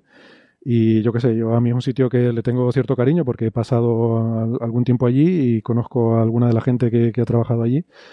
Em, y para terminar, y podemos aprovechar también para ir concluyendo la, primera parte del programa, pues me gustaría leerles em, un mensaje que puso una amiga eh, que, que trabaja en, bueno, que estuvo trabajando en este observatorio hasta hace menos de un año. Fue uno de los últimos eh, empleados eh, originariamente del NSO en, irse del observatorio. Se llama Jackie Deal y había puesto, en, bueno, en Facebook estaba poniendo cosas, pues estaba muy indignada con todas las noticias que iban saliendo. Y, el otro día puso un post que, me gustó mucho. Eh, ella lo puso originariamente en privado, solo para, amigos, pero le pedí permiso para, para leerlo en el programa porque, bueno, me gustó mucho alguna de las cosas que decía, ¿no? Y que, además yo suscribo. Entonces, si me dan un minutito, pues me gustaría leerles lo que decía Jackie. Em, estoy traduciendo, o sea que esto realmente sonaba mucho mejor en inglés, pero, pero bueno, eh, traducido siempre queda un poco peor, pero decía esto. Bueno, ponía varios puntos, ¿no? Esto es simplemente un extracto. Dice, Sunspot ha estado casi abandonado desde hace casi un año. Cuando yo terminé de mudarme en octubre pasado, eh, era uno de los tres residentes que aún quedábamos en las casas prefabricadas y muy poquitos quedaban en las casas de Redwood. Así que los conspiranoicos tienen razón. Eh, los vídeos de YouTube en los que se ve que tiene pinta de pueblo abandonado, pues sí, pero es porque es básicamente un pueblo abandonado. Eh, la prensa lo cuenta como si hubiera un montón de desplazados por el cierre, pero no es cierto. Los desalojados son cuatro o cinco casas. Si tuviera que contar los residentes de Sunspot, estaríamos hablando probablemente de una docena o así. Eh, abro paréntesis yo. La nota que sacó Aura el otro día decía que eran nueve. O sea, eran nueve las personas que fueron desalojadas del observatorio. Continúa. Crimen y delincuencia. Esto, eh, por cierto, se lo escribió antes de que supiera cuál era la causa, ¿vale? Eh, todo esto que les acabo de contar de este empleado, de este empleado de la limpieza, esto se, supo ayer, este mensaje es de un poco antes. Así bueno, continúo. Crimen y delincuencia han sido siempre una preocupación para muchos de nosotros. No hay ninguna oficina de policía cerca, pero eh, ahora que la comunidad está casi desierta es muy vulnerable y es una preocupación muy importante. Ha sido tremendamente triste para mí ver la explosividad de esta noticia. Desde luego los problemas de seguridad son preocupantes, pero lo verdaderamente importante aquí es que esta instalación, que una vez fue vibrante, activa y pionera a nivel mundial, ha quedado en ruinas. Hace tiempo éramos un grupo de intrépidos que no solo soportábamos estoicamente los inviernos de Sunspot, sino que hacíamos ciencia puntera de primer nivel. Esta historia no ha hecho sino alimentar a los conspiranoicos y convertir a Sunspot en un hazme reír. Muchas gracias, querida prensa. 71 años de grandes contribuciones científicas de Sunspot, gracias a ti, han sido reducidas a vídeos fake de YouTube y a chistes baratos en Twitter. Todo esto al final lo que tiene que ver es con la financiación de la ciencia o con eh, la ausencia de.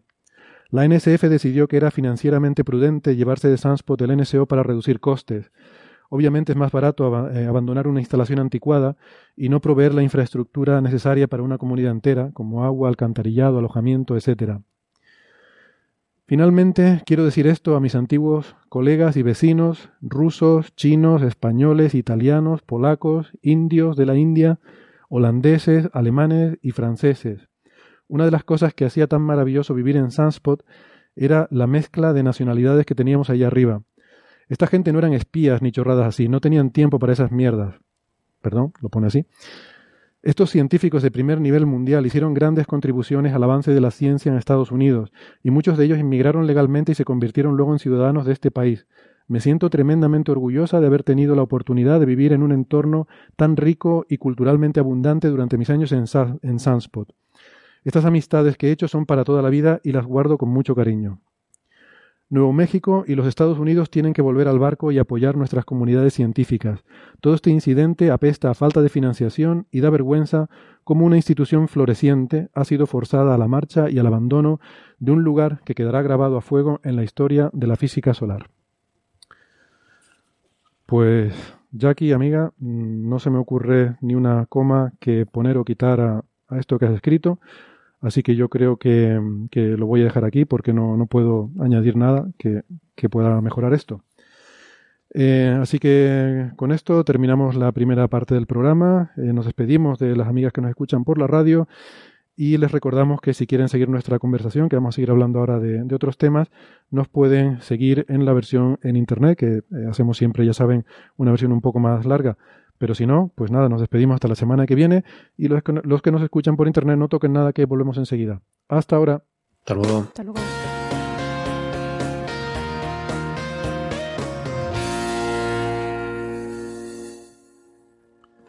Bueno, pues nada, no sé si querían añadir algo más a la cosa esta de el turbio asunto este de Sunspot o, pasamos ya a alguna otra cosa más divertida.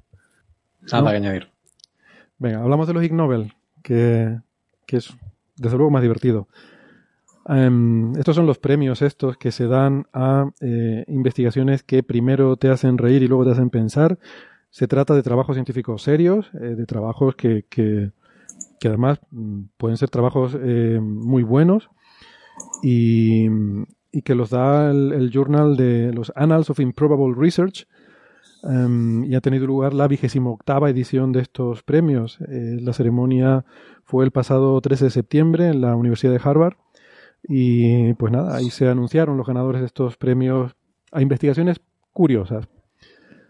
Yo no sé si han leído algunos, si tienen em, interés por comentar. Eh, Yo antes que nada tengo una pregunta para los que sigan esto más a menudo, que es que hay categorías en esto, porque yo veo que cada año hay diferentes categorías, ¿no? Eh, eh, este año, por ejemplo, no ha habido categoría de física. ¿Mm? Eh, las categorías dependen. lo que se suele hacer es publicar, o sea, la revista publica Annals of Improved Research publica artículos, digamos, como notas de prensa, como piezas sobre artículos científicos que diferente gente le ha recomendado. En varias ocasiones yo he recomendado artículos que acaban, han acabado apareciendo ahí. Y se seleccionan los premios entre los artículos de este último año que han aparecido ahí. De pueden ser artículos científicos de hace 50 años, 30 años o muy de actualidad, de hace eh, menos de un año, ¿no? Entonces eh, se, se, seleccionan 10 eh, artículos y se conceden los premios. Entonces, si por lo que sea no hay un premio de física, pues no hay premio de física o de otra materia. Mm. Se le pone un, digamos, un adjetivo al premio dependiente del artículo y del gusto de, de esta gente cuando quiere anunciar. Mm, eso me parecía así. Muy bien. No sé, ¿cuál es su favorito? Eh, Carlos, por ejemplo, ¿cuál es el tuyo? Yo no tengo mi duda de elegir, pero a mí lo que me, da, lo que me, dio, me, ha dado la impresión este año es que muchos de ellos, o sea, eh, son artículos razonablemente serios.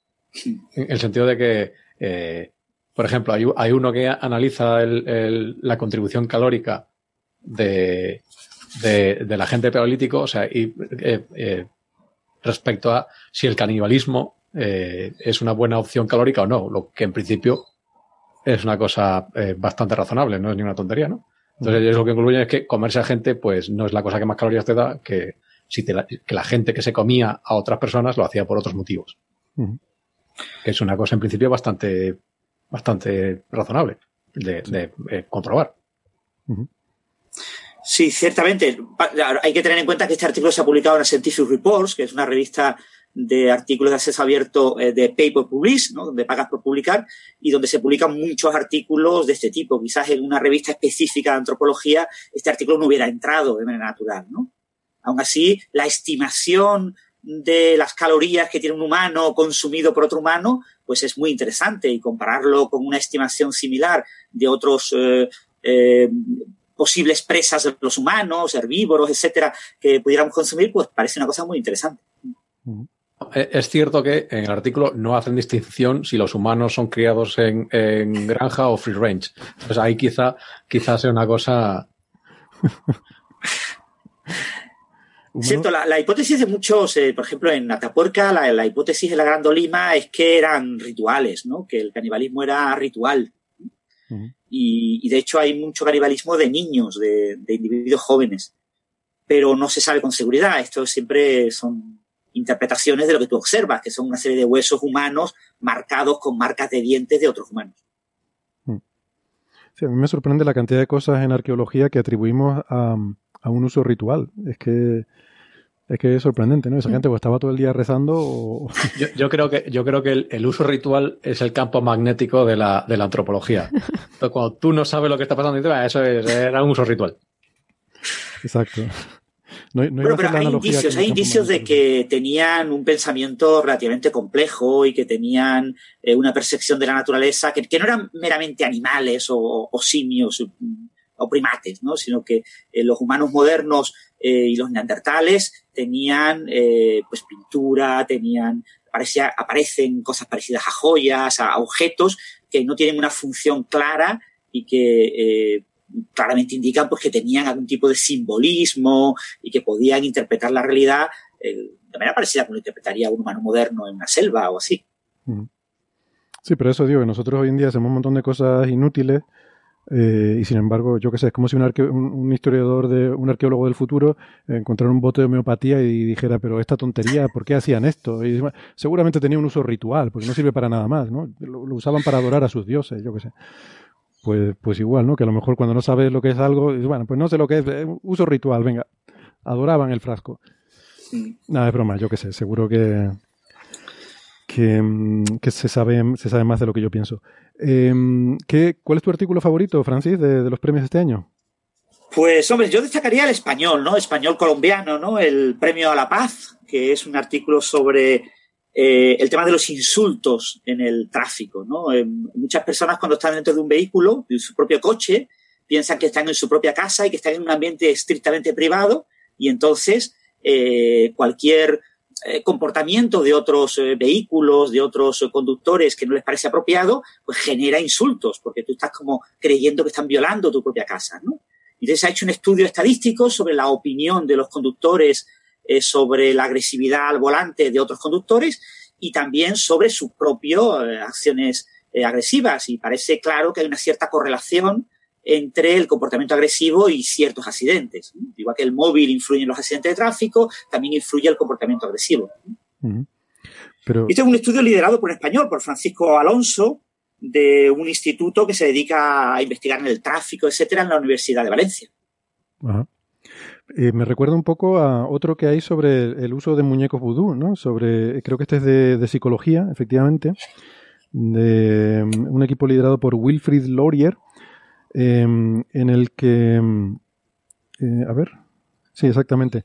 El, premio de economía, de hecho, eh, que, no, el premio de economía, fíjate. El premio de economía, sí, sí, el premio de economía, o sea, me lié porque son, son psicólogos, por lo visto. Y, y lo que hacen es ver el efecto de pincharle agujas a un muñeco vudú para vengarte del jefe cuando, cuando se pone pesado, ¿no? Entonces, cuando el jefe se pone así un poco, un poco plasta, pues si estás cabreado, le pinchas al muñeco vudú y llega a la conclusión de que funciona. O sea, de que funciona, no en el sentido que le produces nada malo al jefe, sino que te sientes mejor. Eh, no sé yo si esto va un poco como los insultos del tráfico, sirve también para liberar, eh, para, para soltar yo, la Yo creo que, que también es uso ritual. Es ritual. Sí, claramente es un ritual. O sea, sí, pero parece que sí, que, por lo que indican el, empleado que se siente acosado por su jefe, que siente que su jefe abusa de la autoridad, etcétera, eh, cuando hace este tipo de acciones, pues se siente más liberado, más relajado y se siente mejor, ¿no? Pensando que le va a hacer una maldad al jefe sin que el jefe se entere, ¿no? Y, mm. y parece que eso mejora el comportamiento. De todas formas, lo que recomienda este artículo es que todas las empresas hagan algún tipo de chequeo de este tipo de comportamientos para evitar que se llegue a este extremo, ¿no? que no es necesario que los empleados tengan que, hacer un muñeco vudú de su jefe eh, para relajarse, que lo que hay que es detectar estos casos de, abuso y, tratar de cortarlos de alguna forma. Hmm, sí, sobre todo porque que te relajes no resuelve el problema, ¿no? O sea, quiero decir que es un alivio momentario, es, un analgésico, no, no, es algo que solo tratas el síntoma, no tratas la, la enfermedad, ¿no? Mm. Pero no, me, pregunto si lo que decías del tráfico, porque ese no lo he leído, bueno, este tampoco, pero me, pregunto si va en la misma línea, o sea, si, si lo que concluye es que el hecho de ponerte a insultar eh, a otros conductores hace que alivies tensión y que conduzcas menos agresivamente o no. Mm, yo no, yo lo he leído, yo he leído, hay un artículo en inglés y un artículo en español. Eh, yo he leído el artículo en inglés y parte del español porque es más largo. Y, no, no dice nada al respecto, no dice que insultarte libere. Se han hecho una serie de encuestas, se han hecho en, entrevistas a conductores y se les ha preguntado una serie de preguntas y, creo recordar que no estaba entre ellas la, de si te libera insultar, ¿no? Lo que sí se le ha preguntado, por ejemplo, si consideran que insultar es adecuado o no, si consideran que debería ser sancionable con multas, como es fumar, como es usar el móvil, y muchos conductores dicen que sí, que ellos insultan, pero que ellos creen que lo más adecuado sería eh, que fuera sancionado el, conductor que insulta. Mm. Em, ¿Tienes algún favorito, Bea? Pues la verdad que no, me ha dado tiempo a, mirarlo en detalle. Solo he visto en las noticias el ganador, ¿no? De, lo del tráfico y algún, algo de una colonoscopia o algo así, ah. uno de medicina, que me quedé con la gana de leerlo.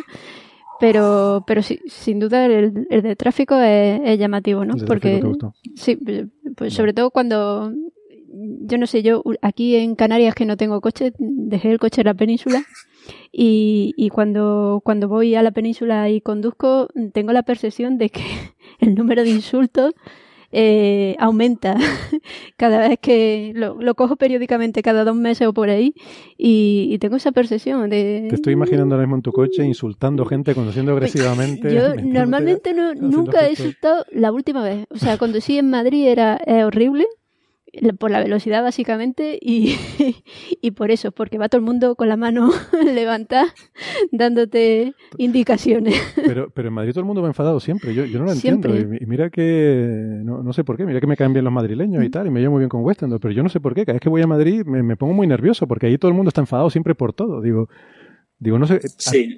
Fíjate que, recomiendan, dicen que lo ideal para un trabajador es que eh, su trabajo esté a 20 minutos de su casa y que exceder de los 20 minutos genera estados de estrés, ansiedad y por supuesto pues eso acaba llevando a comportamiento violento. Pues mi favorito, a mí el que más me gustó es el de literatura. Además que porque me encanta la categoría, la categoría de literatura. Em, y es, es, un artículo de un equipo de, de, Queensland University en el que llegan a la conclusión, que no lo he leído tampoco, eso lo he visto el titular, pero llegan a la conclusión de que la mayoría de la gente no lee el manual de instrucciones. Em, ya como hacía referencia a Carlos al principio hablando de lo de la herramienta policial. Eh, bueno, sí, curioso, eh, pero no sorprendente.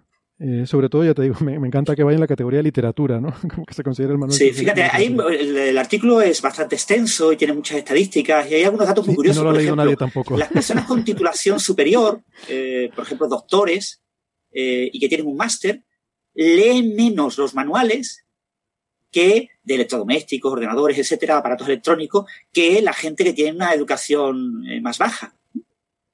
Y también comentan eso, que se leen tampoco los manuales los jóvenes como los mayores. Los ancianos y los jóvenes prácticamente no influye la edad en no leer los manuales.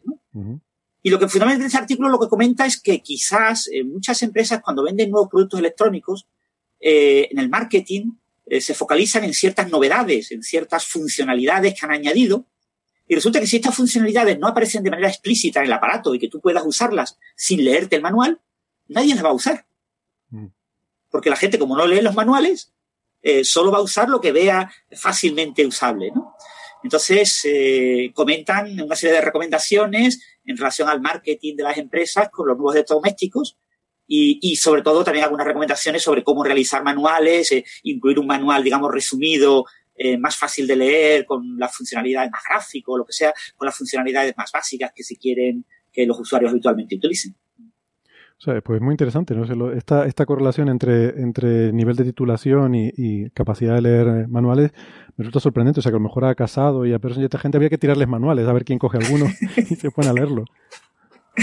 Sí, por lo que parece, el, que se cree con mayor conocimiento, pues eh, considera que no es más innecesario leer manuales, ¿no?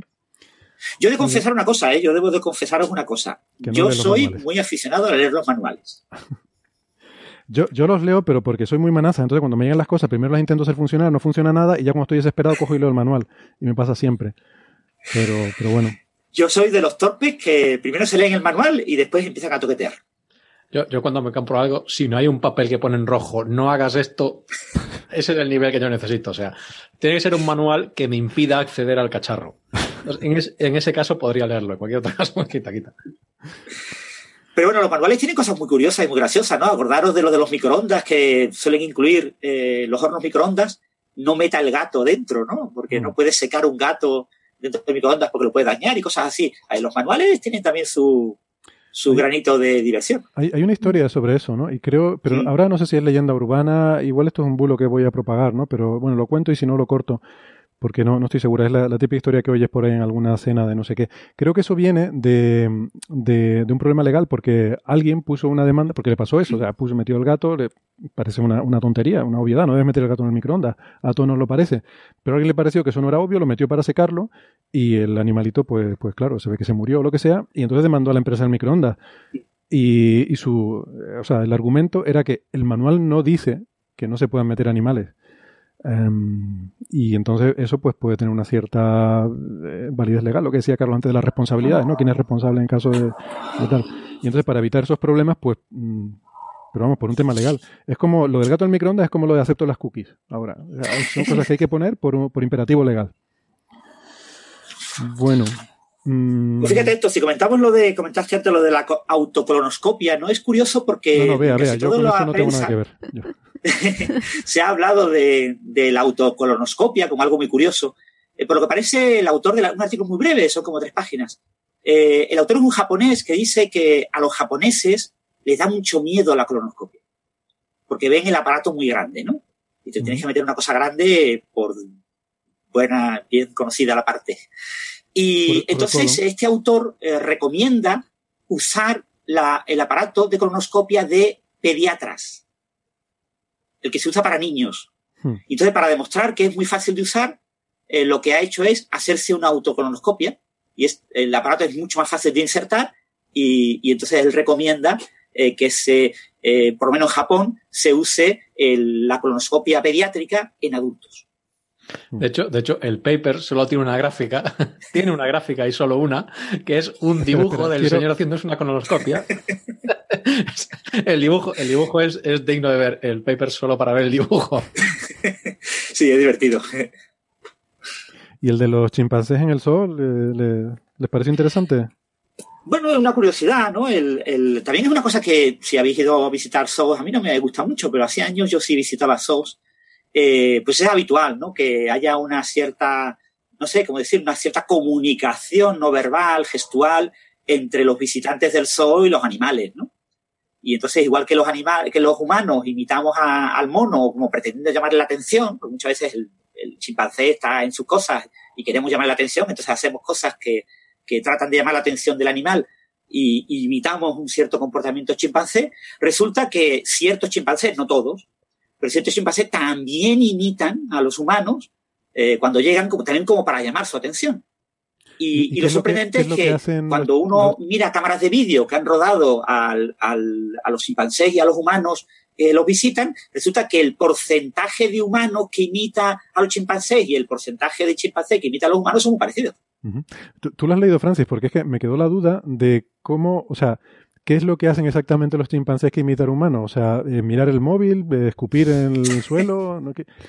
Básicamente llamar la atención imitando la, por lo que comentaba. No, no, no aclaraban exactamente, no recuerdo que aclararan los detalles de, de qué postura o qué gestos, sino que eh, imitaban los gestos típicos de, de los visitantes, ¿no? Entonces, si, si un visitante hace algún tipo de gesto que le llama la atención al chimpancé, el chimpancé lo imita incluso con otros visitantes, ¿no? Como diciendo, eh, yo mm. también soy uno de los vuestros y también hago ese tipo de gestos que he visto que hacéis los visitantes.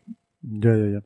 Es que me, no sé, me dio la impresión, ya digo que no lo he leído, solo he visto un poco los resúmenes estos, que me, me da la impresión de que mm, como que es muy subjetivo, la, muy subjetiva la toma de datos en este trabajo en particular, ¿no? Por lo visto. sí, en general este tipo de trabajos con, con, chimpancés y con primates son muy subjetivos porque tendemos a antropomorfizar a estos animales, a interpretar con nuestros ojos su comportamiento y entonces eh, en este tipo de estudios es muy habitual, esto viene por eh, ya por estudios de hace 30, 40 años, en lo que se ha puesto de moda el, el eh, como no entendemos bien qué realmente está diciendo el animal o qué realmente está haciendo el animal, eh, le ponemos adjetivos humanos. Entonces mm. interpretamos con, con, como fraseando con el comportamiento que veríamos en un humano, cuando en realidad lo que tendríamos es que estrictamente decir, levantó el dedo índice, después levantó el otro, después movió el codo, después subió el hombro, no sé qué y decimos, no, no, eh, levantó el brazo y hizo como un 2, ¿no? O un signo de victoria. Que me da la impresión de que debe Le damos una semántica, un significado al gesto y, y entonces pues tenemos eh, eh, una interpretación quizás sesgada desde el punto de vista antropomórfico, mm. pero en realidad, en rigor, pues el animal ha hecho una serie de movimientos. Pero en general no se suele detallar los movimientos en, en concreto. Por eso, es que dan, dan números, ¿no? Dice que prácticamente la, misma, la misma proporción de humanos imitando chimpancés que chimpancés imitando humanos, pero me da la impresión de que debe ser muy, debe ser muy ambiguo en muchas situaciones y muy subjetivo el decidir está imitando o no está imitando, no sé. Vale. Pero bueno, una persona que dedica toda su vida a mirar el comportamiento de chimpancés, pues sí, sabe cuando es un comportamiento que imita eh, a, a, un humano y cuando es un comportamiento más habitual eh, de la comunicación entre los propios chimpancés. Sin duda. Porque, claro, en nuestro caso es obvio que hacemos esas imitaciones para intentar, como dices tú, llamar la atención del animal o provocarle una reacción, ¿no? Eh, lo que no está tan claro a lo mejor es qué significa para ellos o por qué lo hacen, ¿no? Supongo que tú decías que para mostrar una afiliación, ¿no? Decir soy como tú, eh, quizás como una interacción social, ¿no? Una especie de, de, forma de jugar, ¿no? Eh, entiendo. Sí, el, el, había, hay una tabla, la tabla 2 del artículo, que te presenta algo así como 30 comportamientos y comportamientos pues de tipo pues eh, presionar los labios en una ventana, eh, presionar la, la, ventana con la mano, eh, golpear la ventana con la mano, hacer palmas, hacer como que fumas, eh, hacer como que haces ondas con las manos, eh, aproximarte rápidamente a la ventana o al, a lo que te están viendo, etcétera. O sea, son una serie de comportamientos hmm. eh, descritos con una o dos palabras, tres palabras, eh, y se supone que esos son los comportamientos que se han eh, eh, chequeado, se han contado estadísticamente en humanos y en, chimpancés. Ya. Bueno, muy bien. Pues muy interesante. ¿Algo más sobre los Ig Nobel? ¿Más comentarios? Nos hemos dejado alguno que otro, ¿no? El, el, de química, lo de la saliva para limpiar. Ah, ese es bueno, ese es bueno, sí, cuéntalo, ese es bueno. Sí, esto es curioso porque eh, se ha hecho en un museo, en un museo portugués. Y resulta que los eh, eh, que tratan las obras de arte en el museo prefieren limpiar ciertas partes, por ejemplo, recubrimientos con oro, etcétera, con saliva en lugar de con los productos de limpieza habituales. Y claro, eso es algo que mm, ellos lo hacen en la intimidad, ¿no? Cuando están limpiando, cuando nadie les ve, pero que ha llevado a estos investigadores a tratar de ver qué es lo que hay en la saliva que hace que sea eh, que limpie bien. Y resulta que son unas amilasas, unas proteínas que rompen eh, ciertas grasas. Y, bueno, pues eh, lo que recomiendan en este artículo los investigadores es que se desarrollen productos específicos de limpieza para obras de arte basados en esas enzimas. Para evitar que tengan que utilizar la saliva, que pueden usar un producto especial específico. Tiene sentido. Y el del vino, este de la, mosca de la fruta, esta, la drosofila melanogástrica. El del vino es muy curioso porque en algunos sitios lo han contado mal, ¿no? Eh, resulta que eh, la mosca hembra emite una feromona para atraer al macho, a la mosca macho, y esa feromona tiene olores afrutados. Entonces, claro, eh, el humano no acostumbrado a oler feromonas de mosca hembra, pues no sabe distinguir ese olor. Pero bueno, si cogemos una copa vacía y ponemos una mosca hembra durante unos 10 minutos, retiramos la mosca hembra y le damos la copa a un catador profesional de vino, ese catador es capaz de asociar ese olor afrutado con olores afrutados que ve en el vino. Después, más tarde, le damos una copa de vino en la que metemos una mosca hembra y la tenemos durante cinco minutos, retiramos la mosca hembra y le damos la copa de vino solo con vino. Y por supuesto, eh, algunas copas no han tenido mosca, ¿no? Y se las damos a estos catadores profesionales, fueron un poquito, fueron cinco. Y, resulta que ellos son capaces de distinguir qué copas han tenido la mosca y cuáles no. O sea, no es que arruine el vino, sino que le cambia el sabor. Le cambia el olor, sí, el sabor, el olor, eh, es una cosa de sutilezas de olor, pero ellos tienen que estar acostumbrados, ¿eh? Respondiendo, respondiendo por fin a la eterna pregunta de ¿dónde está la mosca? ¿Aquí o aquí? Exactamente. La clave del asunto es que eh, tú tienes que estar entrenado para saber distinguir ese olor. Si no lo sabes que es un olor asociado a la mosca, tú piensas que es un olor más, una fruta más, un aroma más que tiene el vino. De todas formas, a mí lo que me llamó la atención del resumen es que decía que bastaba con un nanogramo, ¿eh? un nanogramo de esta... Em, de esta es una feromona. Entonces, eh, claro, otra, una de las cosas que han hecho, otro experimento que han hecho es coger directamente esa sustancia. O sea, eh, ¿realmente es esta feromona la clave? Pues han cogido esa sustancia eh, químicamente sintetizada y la han echado en la copa de vino y basta un nanogramo. Pero es que nuestro sistema olfativo pues, permite detectar cantidades muy, muy pequeñas de... Eso te iba a preguntar, pero mezclado en una copa de vino, ¿realmente somos capaces de detectar un nanogramo en una copa de vino? Me, parece alucinante. Son muchas moléculas, no sé. Para mí este es el resultado. no sé, nuestro sistema olfativo es mucho mejor de lo que pensamos muchas veces.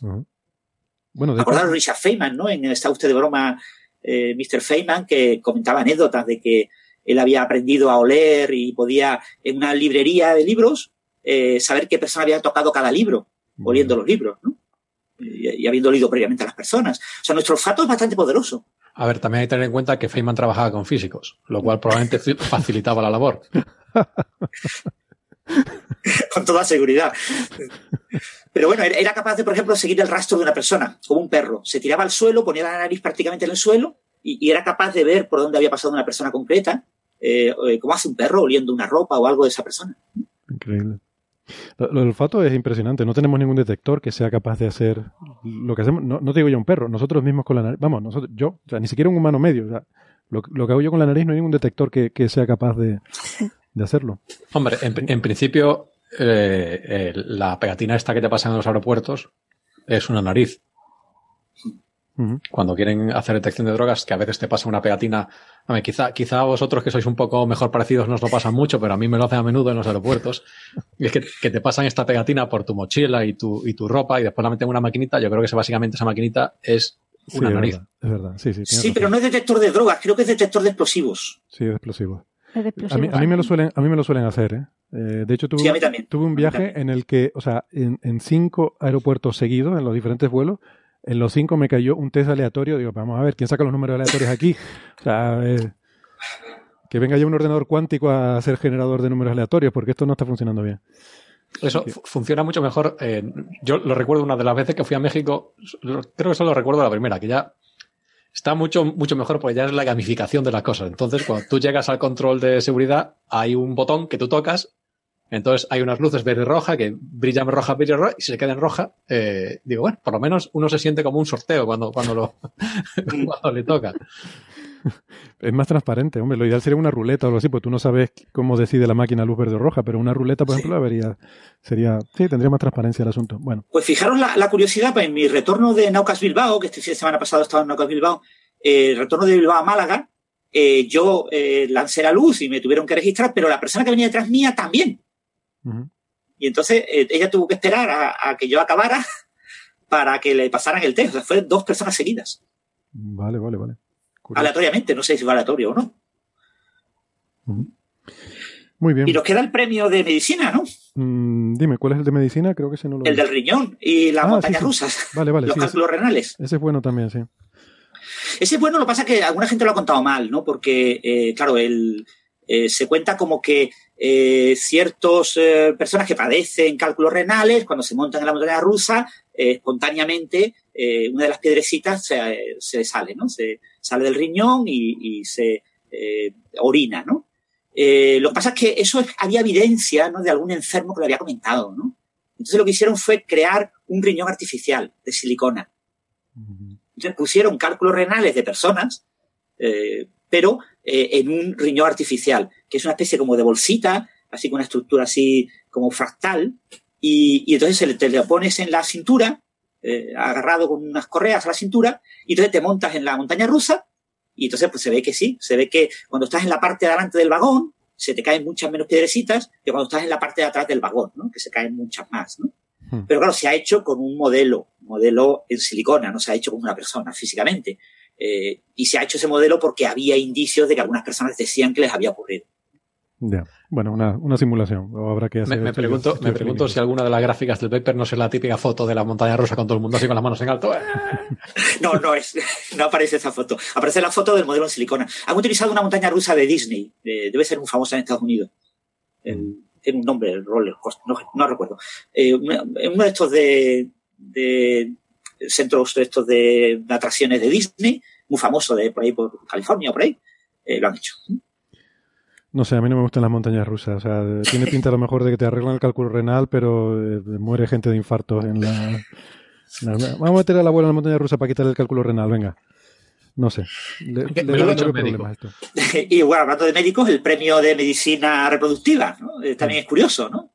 El tema del seguimiento de las erecciones masculinas durante la noche. Había pensado que a lo mejor podíamos obviarlo, pero es curioso, ¿no? para no molestar a, la persona y, impedir que duerma tranquilamente y poderlo eh, analizar eh, si tiene erecciones y cuántas tiene durante toda la noche, pues lo que se ha hecho es el, pene flácido se ha sido rodeado de sellos, de estos que se rompen con puntitos, ¿no? Que tienen como circulitos que, se rompen. Y entonces, si hay erecciones, pues se, estiran los sellos y se rompen un poquito y en función de la cantidad de agujeritos rotos, te estimas el número de erecciones. Que además no solo te permite medirlas, sino que después puedes poner resultados en un papel y se los mandas por el mismo precio a tu médico. Claro, también. que esperemos que no sea Feynman. bueno. Vale, ¿alguna Yo creo que ya hemos pasado por todos los premios, sí, eran 10. Lo hemos comentado todos. ¿Quieren comentar alguno? ¿Más detalles? ¿No? Vale, pues nada, esto de los Ig Nobel es, gracioso, está bien para cambiar un poco el paso de lo que llevábamos antes. Y, no sé, yo sigo pensando, algún día tengo que hacer algo yo para, para aspirar a uno de estos premios, porque es una de las cosas que tengo puesta para hacer antes de morirme. Un detalle, Héctor, eh, si es muy descarado, no te dan el premio. Claro. Es decir, eh, es una de las cosas que se comenta en la revista esta de investigación improbable, que cuando te comentan la noticia sobre un artículo curioso, eh, si ven que parece, hay indicios de que ha sido intencionadamente hecho para obtener el premio, pues ya te lo marcan como que no vas a recibir el premio. Claro, tiene que ser una investigación que esté motivada por un, por un tema serio, ¿no? Lo que pasa es que, que aún así pues tenga, no sé, que, resulte graciosa, vamos. De, hecho, hay, hay quien tiene un Ig Nobel y un Nobel. ¿Ah, sí? ¿Cierto? ¿Quién? Ah, ah, creo que es, eh, eran... André eh, Gain, el de, el, de, grafeno. Sí, ah, creo, que tiene un Ig Nobel por la levitación magnética de una rana o algo así, creo que es ese, ¿no? Exactamente, el, eh, una Levin de rana. Eh, André Gain, cuando llegó a, Manchester, eh, se encontró en un sótano de su facultad una rana. un imán terrible, como de 6 Teslas o algo así. Una barbaridad. Un imán terrible. Y que no se usaba porque el señor que usaba los experimentos con ese imán ya había fallecido, ya se había jubilado y, entonces él dijo, ¿para qué quiero yo un imán así? Esto no esto se puede perder, esto no lo tiene todo el mundo. Entonces decidió eh, verificar el diamagnetismo del agua. Sabéis que el agua es diamagnética, si con una, intensidad fuerte de un campo magnético se imana el agua y actúa como un imán. Entonces decidió utilizar ese imán para eh, probar el diamagnetismo de diferentes materiales y poder estimar el contenido en agua de esos diferentes materiales. entonces, pues, eh, hizo levitar trozos de pizza, eh, pequeños insectos, una alevín de rana, y publicó el artículo, y lo más llamativo fue lo de la alevín de rana, que eh, publicó un Physics Today, eh, específicamente pues aclarando y con la foto de la alevín. Pero un alevín muy pequeño, porque la región en la que se podía levitar era muy pequeña, era un alevín de como medio centímetro, de algo así, un alevín muy pequeño. En las fotos parece una rana de verdad, con sus patitas, con todo su cuerpecito, pero en realidad eh, la estimación del tamaño era muy pequeña, eran, no sé, 5 milímetros o 6 milímetros, o sea, es un alevín muy, muy pequeño. Conviene recalcar, recalcar que esto de las propiedades magnéticas del agua, el agua solo está magnetizada mientras el campo magnético está presente. En el momento, En, el que, en el momento en el que retiras el campo magnético, el agua vuelve a su estado normal, con lo cual toda esa gente que se ha comprado el filtro magnético para el agua, tengo malas noticias. y, bueno, y lo curioso de Gain, el artículo de Physics Today, es que estimaba eh, qué imán sería necesario para hacer levitar un niño pequeño. Mm. Y, estimaba del orden de 20 teslas, era posible levitar no sé cuántos centímetros un niño pequeño de no recuerdo qué edad, 10 años o algo así. Ah. Bueno, 10 pues años sin daño. O sea, se cree que sin producir ningún tipo de daño, porque es un campo magnético estático.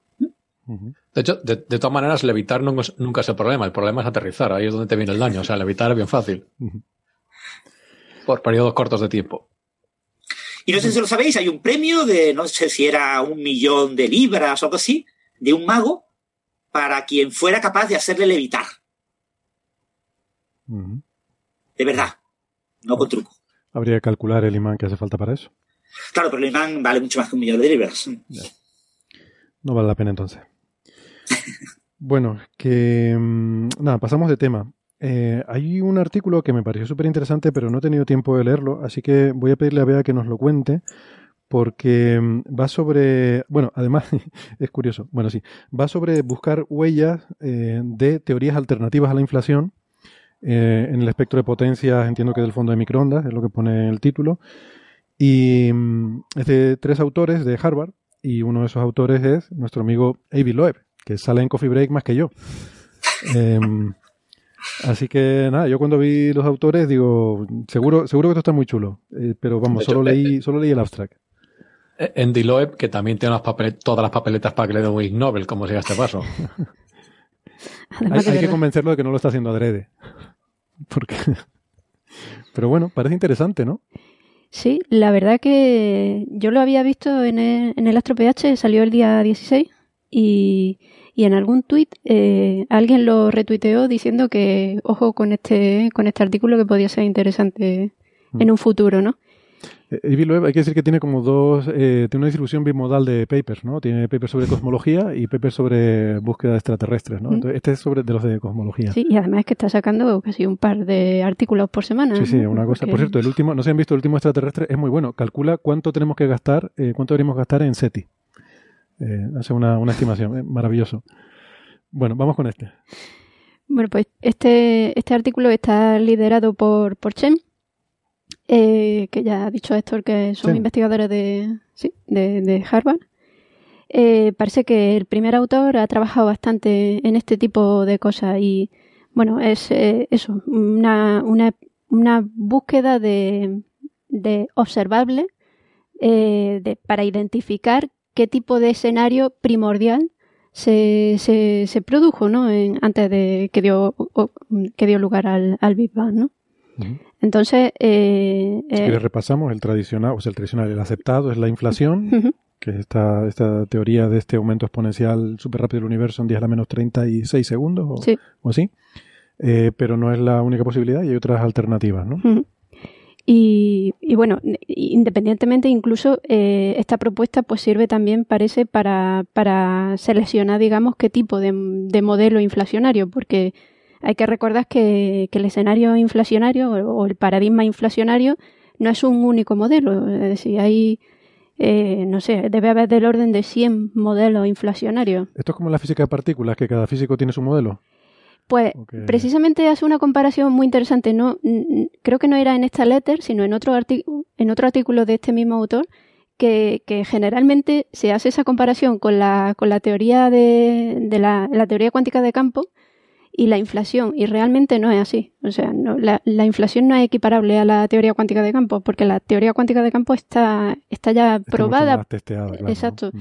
Y, la, y los modelos inflacionarios, pues, pues no, ¿no? Es decir, mm. que tú realmente eh, puedes coger el modelo inflacionario que te venga bien, ¿no? digamos, a, a, tu, a tu observable. O sea, la inflación básicamente es lo que necesitamos para que todo lo demás que luego hemos visto tenga que ser así. O sea, es como decir, no me cuadra nada de esto, a no ser que el principio fuera así. Y, eso es lo que se llama la inflación, ¿no? Mientras que, la teoría cuántica de campo hay un montón de experimentos que, que, la confirman. Exacto. Y pues eh, hace, de hecho, me saca unos cuantos artículos. Me ha parecido un artículo bastante interesante. Es una letter.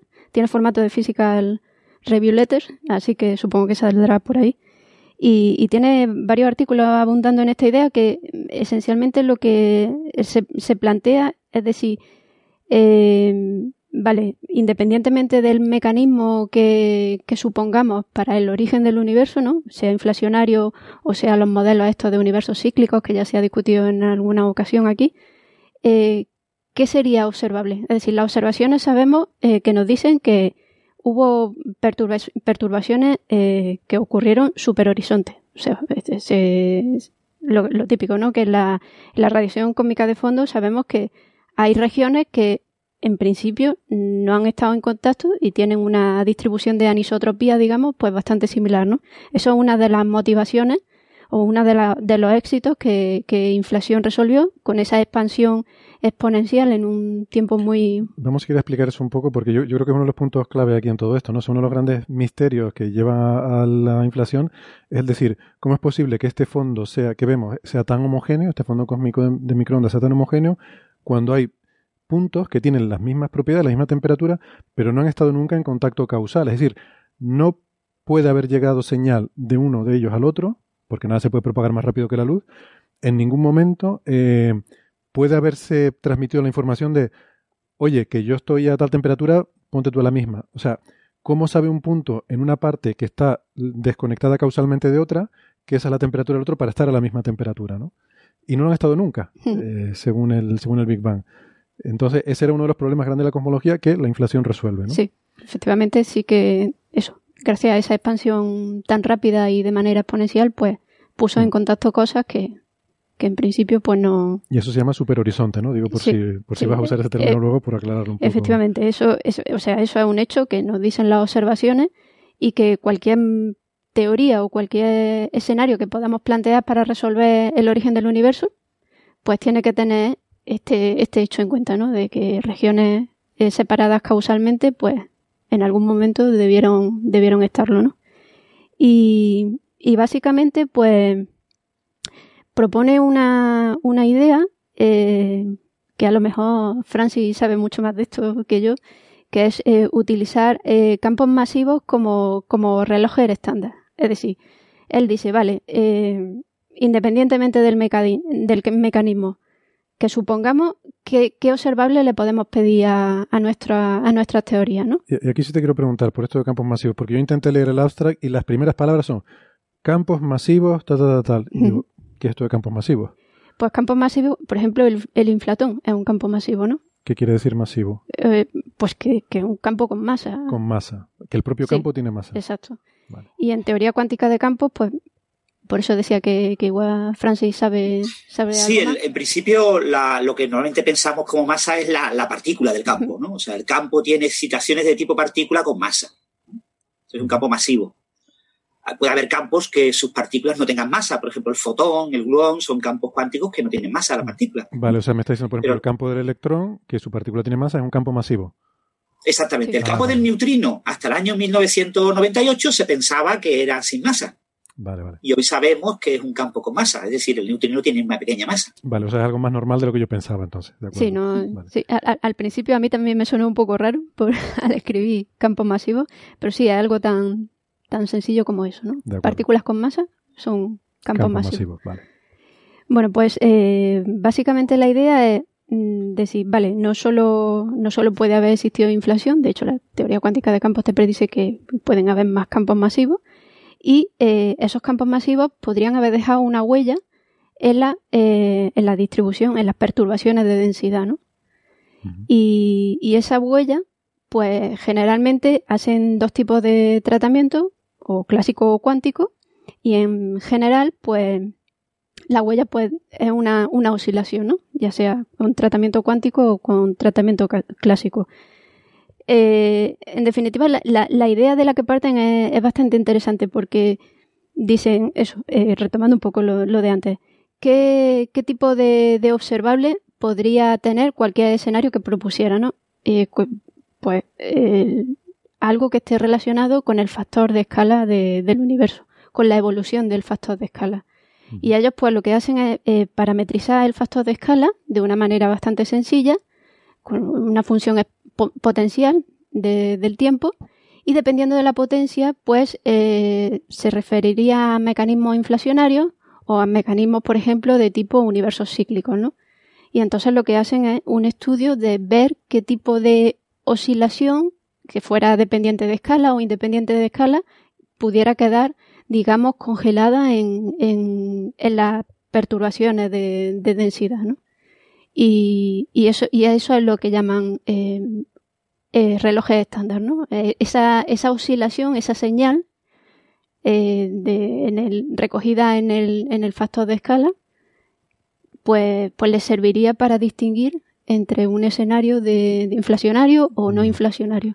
O sea que la clave es intentar averiguar cómo ha sido la evolución del factor de escala. El factor de escala nos dice básicamente el tamaño del universo. O sea, el universo va creciendo, las cosas se van escalando. O sea, todo lo que antes era tenía un tamaño, luego tiene el doble de tamaño, luego tiene cuatro veces ese tamaño, luego tiene ocho veces ese tamaño.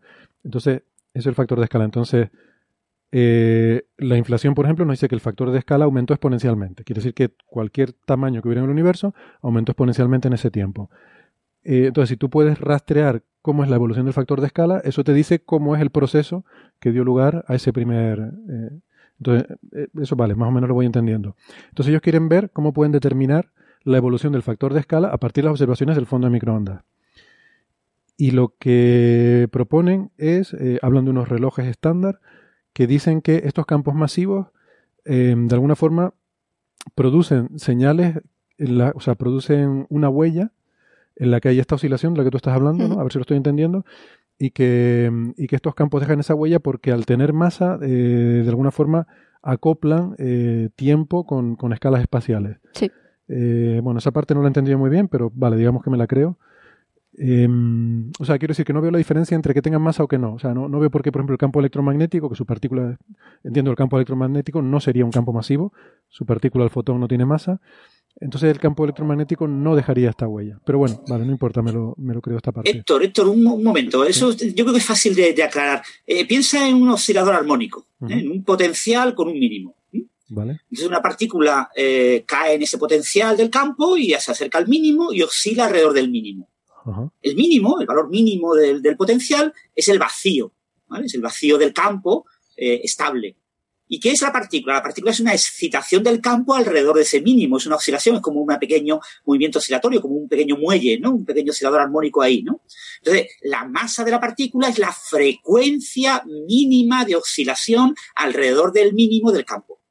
Es decir, una masa es una energía, es una frecuencia, es decir, es una escala de tiempo asociada a las oscilaciones en ese campo.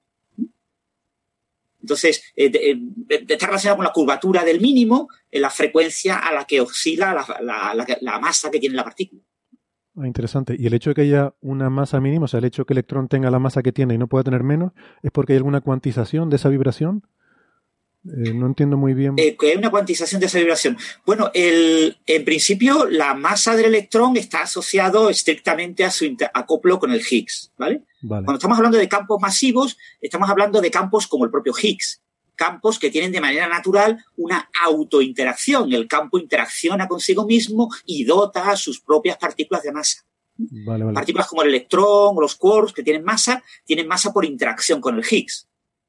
Su vacío natural es no tener masa y solo cuando el campo de Higgs se acopla, les da masa. Pero entonces el, electrón no es un buen ejemplo. No he entendido bien la analogía entonces que me estabas diciendo de ese potencial. ¿por, qué el campo de Higgs tiene masa? ¿Por qué la partícula de Higgs tiene masa? La partícula de Higgs tiene masa porque en su vacío, el vacío del campo de Higgs tiene, es, un, es un, pozo de potencial que está más o menos centrado a una energía del orden de 246 gigaelectronvoltios y ahí, en ese mínimo, oscila el campo de Higgs y produce eh, una partícula, una partícula que tiene una masa que por la curvatura de ese campo es del orden de 125 gigaelectronvoltios.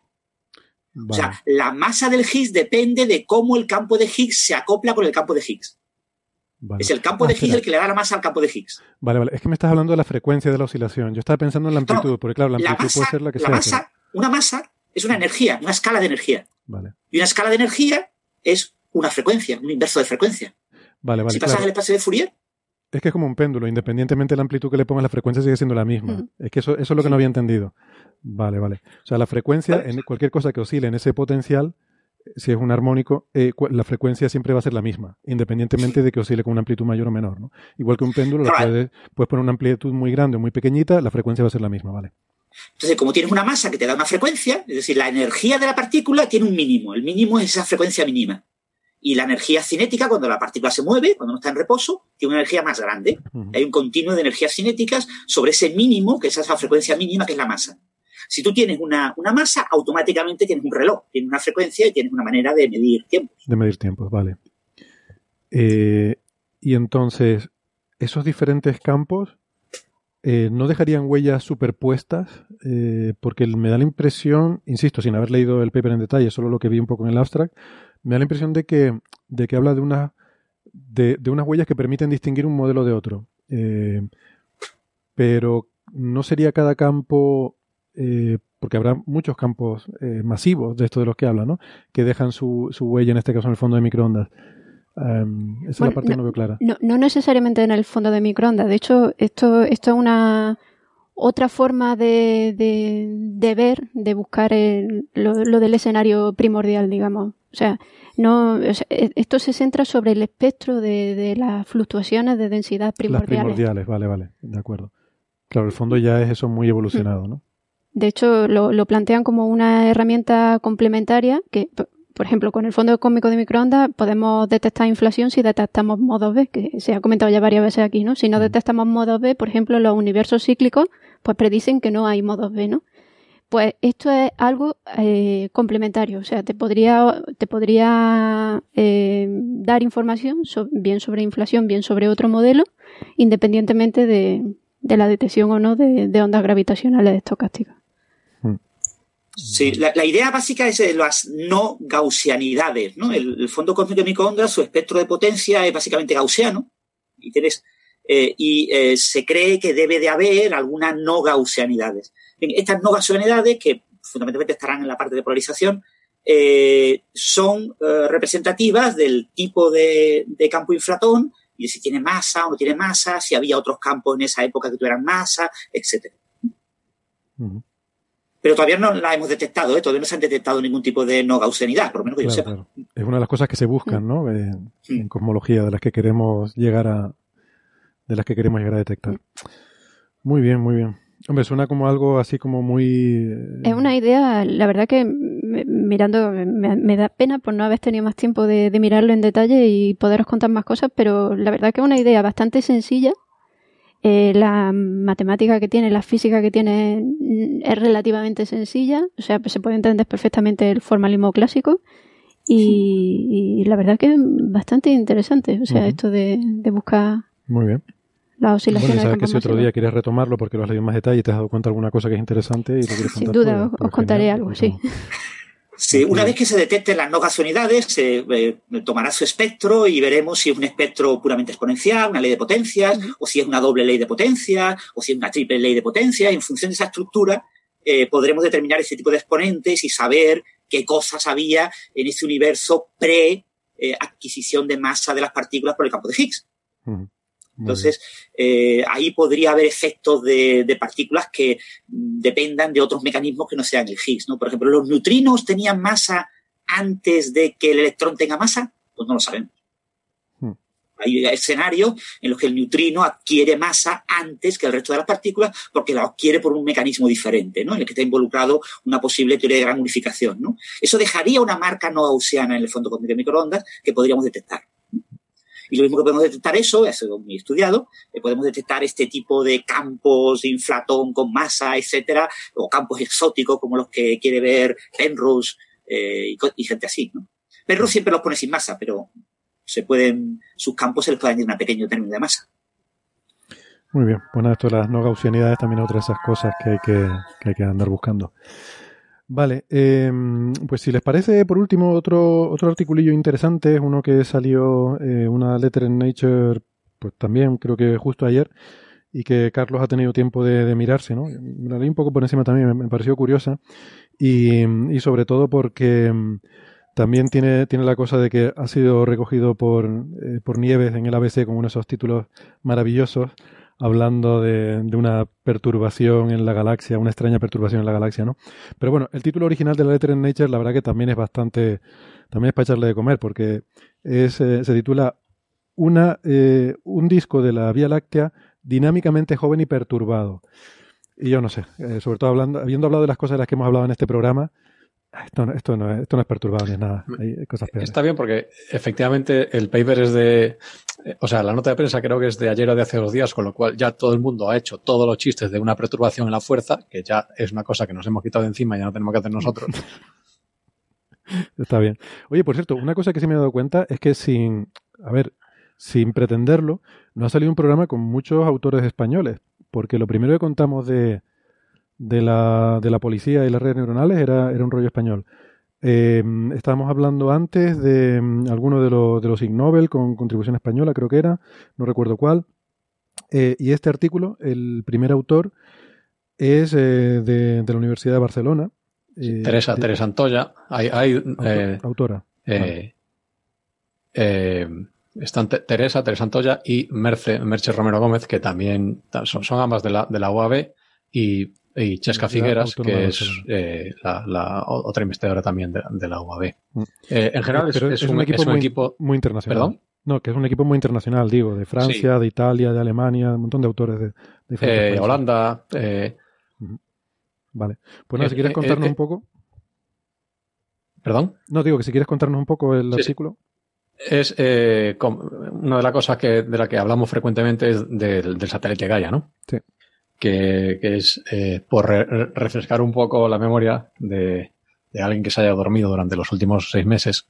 Eh, pues este satélite es, una iniciativa europea que es eh, con el objetivo de hacer un, cartografiado muy preciso de la Vía Láctea, midiendo no solo con mucha precisión las posiciones de las estrellas, sino también su movimiento. medir su movimiento en 3D, que es una cosa muy complicada. O sea, como, como todos nuestros oyentes sabrán, nosotros es relativamente sencillo medir el movimiento de los objetos con respecto a nosotros, siempre y cuando uno se limite a medir si se están alejando o acercando de nosotros. Usamos el, el corrimiento al rojo, entonces eso rápidamente te dice si una estrella se está alejando o se está acercando de ti. Pero recuperar el movimiento en, 3D, es decir, la componente transversal, porque este, este corrimiento rojo solo nos dicen si las cosas vienen o van, pero nos dicen, por ejemplo, si se mueven hacia la derecha o, a la izquierda o hacia arriba o hacia abajo. Entonces, si queremos recuperar este movimiento en 3D, es mucho más complicado y una de, la manera una de las maneras de hacerlo es eh, medir la posición de una estrella año tras año. Entonces, si podemos medir la posición de esta estrella con una precisión muy, muy alta, puedes ver cómo se ha ido moviendo año a año y eh, eh, junto y combinando esto con, eh, con el desplazamiento al rojo, recuperamos la, el movimiento en 3D de la estrella. Esto es lo que hace Gaia. Es una cosa muy, muy complicada porque son movimientos muy pequeñitos. En la mayoría de las estrellas, la, la unidad, eh, a estos movimientos, digamos, eh, se llama el movimiento propio. Eh, los astrónomos son terriblemente imaginativos entonces se llama movimiento propio, pero es el movimiento propio de la estrella. Es una de las cosas que en el concepto va la definición, en el nombre va la definición, que siempre es una cosa, ahorra mucho. Entonces, este movimiento por de la estrella es la unidad en la que se mide son microsegundos de arco.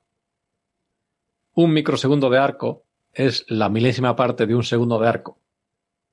Un segundo de arco es la milésima parte del tamaño aparente de la Luna. De hecho, realmente es la mitad de la milésima parte del tamaño aparente de la, Luna.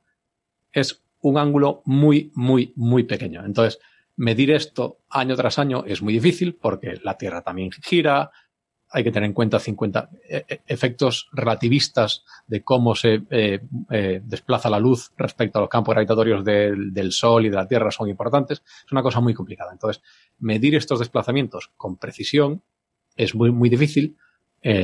y Gaia es una misión muy, muy ambiciosa, muy complicada. Y evidentemente, entre otras cosas, por eso hay que irse a hacerlo al espacio. por ejemplo, solo la distorsión de la atmósfera ya, ya hace que esto sea imposible, salvo en longitudes de onda como el radio, en el que, como la, digamos, la longitud de onda es un poco el, el, tamaño al que tienes que hacer las cosas. Entonces, para medir cosas en la longitud de onda visible, eh, la longitud de onda de, visible es, un poquito más pequeña que una micra, que es, eh, es como eh, la milésima parte de un milímetro. Si me salen bien las cuentas. Sí, sí. Una millonésima de metro, sí. Entonces, eh, tú para conseguir medir con precisión una longitud de onda de la milésima parte de un milímetro, tus aparatos tienen que tener imperfecciones menores de esa milésima parte de un milímetro. La, distorsión de la atmósfera ya eh, es mayor que eso, con lo cual te lo va a machacar. En el radio, como son, son longitudes de onda de metros, decenas de metros incluso, el, digamos, el margen de, error que tienes es mucho más alto, con lo cual hacer este tipo de cosas en radio es posible desde Tierra, pero a cambio los, fenómenos que, los fenómenos que producen emisión en radio son otros, con lo cual, por ejemplo, las estrellas no emiten demasiado en radio, con lo cual, por ejemplo, ver una estrella en radio es relativamente difícil, mientras que las, estrellas emiten casi toda su energía en el visible, con lo cual necesitas cosas como Gaia y para eso tienes que ir del espacio. Bueno. Pues, ¿qué pasa cuando tienes un, un montón de posiciones y velocidades de estrellas? Pues que detectas cosas como esta. Entonces, esto es un poco, este artículo es quizá la antítesis del artículo de los melanomas y la materia oscura. Entonces, esta gente simplemente dijo, bueno, ¿qué pasa si pinto la posición de las estrellas y su velocidad? Y lo, hicieron ese, gráfico y dicen, uy, qué interesante es esto, que la, primera cosa que veo ya es interesante. Entonces, e, e, el, gráfico del que nace este paper es una cosa muy sencilla y es que tú coges el plano de la galaxia, que es, digamos, el disco que define eh, dónde están las estrellas en la galaxia. Si tuvieses la Vía Láctea de lado, pues básicamente tendría una forma de galleta digamos, el plan, lo que se llama el plano de la galaxia es, digamos, el plano imaginario que te define el centro de la galleta, el plano de la galleta, ¿no?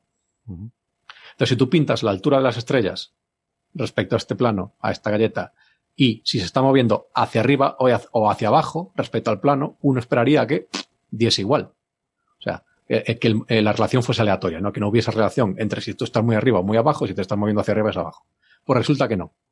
Resulta que cuando tú haces esta gráfica, sí que, o sea, la cosa no es aleatoria, sino que hay una estructura que tiene una cierta, en el, si uno mira el paper, tiene una, una, casi se parece un poco a un renacuajo que está intentando morderse la cola. Es una, una, una forma espiral. Y eh, lo primero que hicieron los autores es lo que hay que hacer, es decir, bueno, esto, esto es real o es un problema en los datos.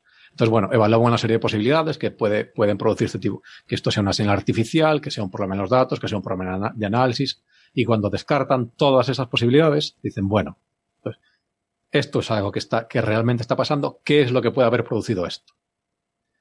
Entonces, la, aunque en el artículo dicen que esto es solo, solo, en grado de tentativa, hacen unos modelos muy simples.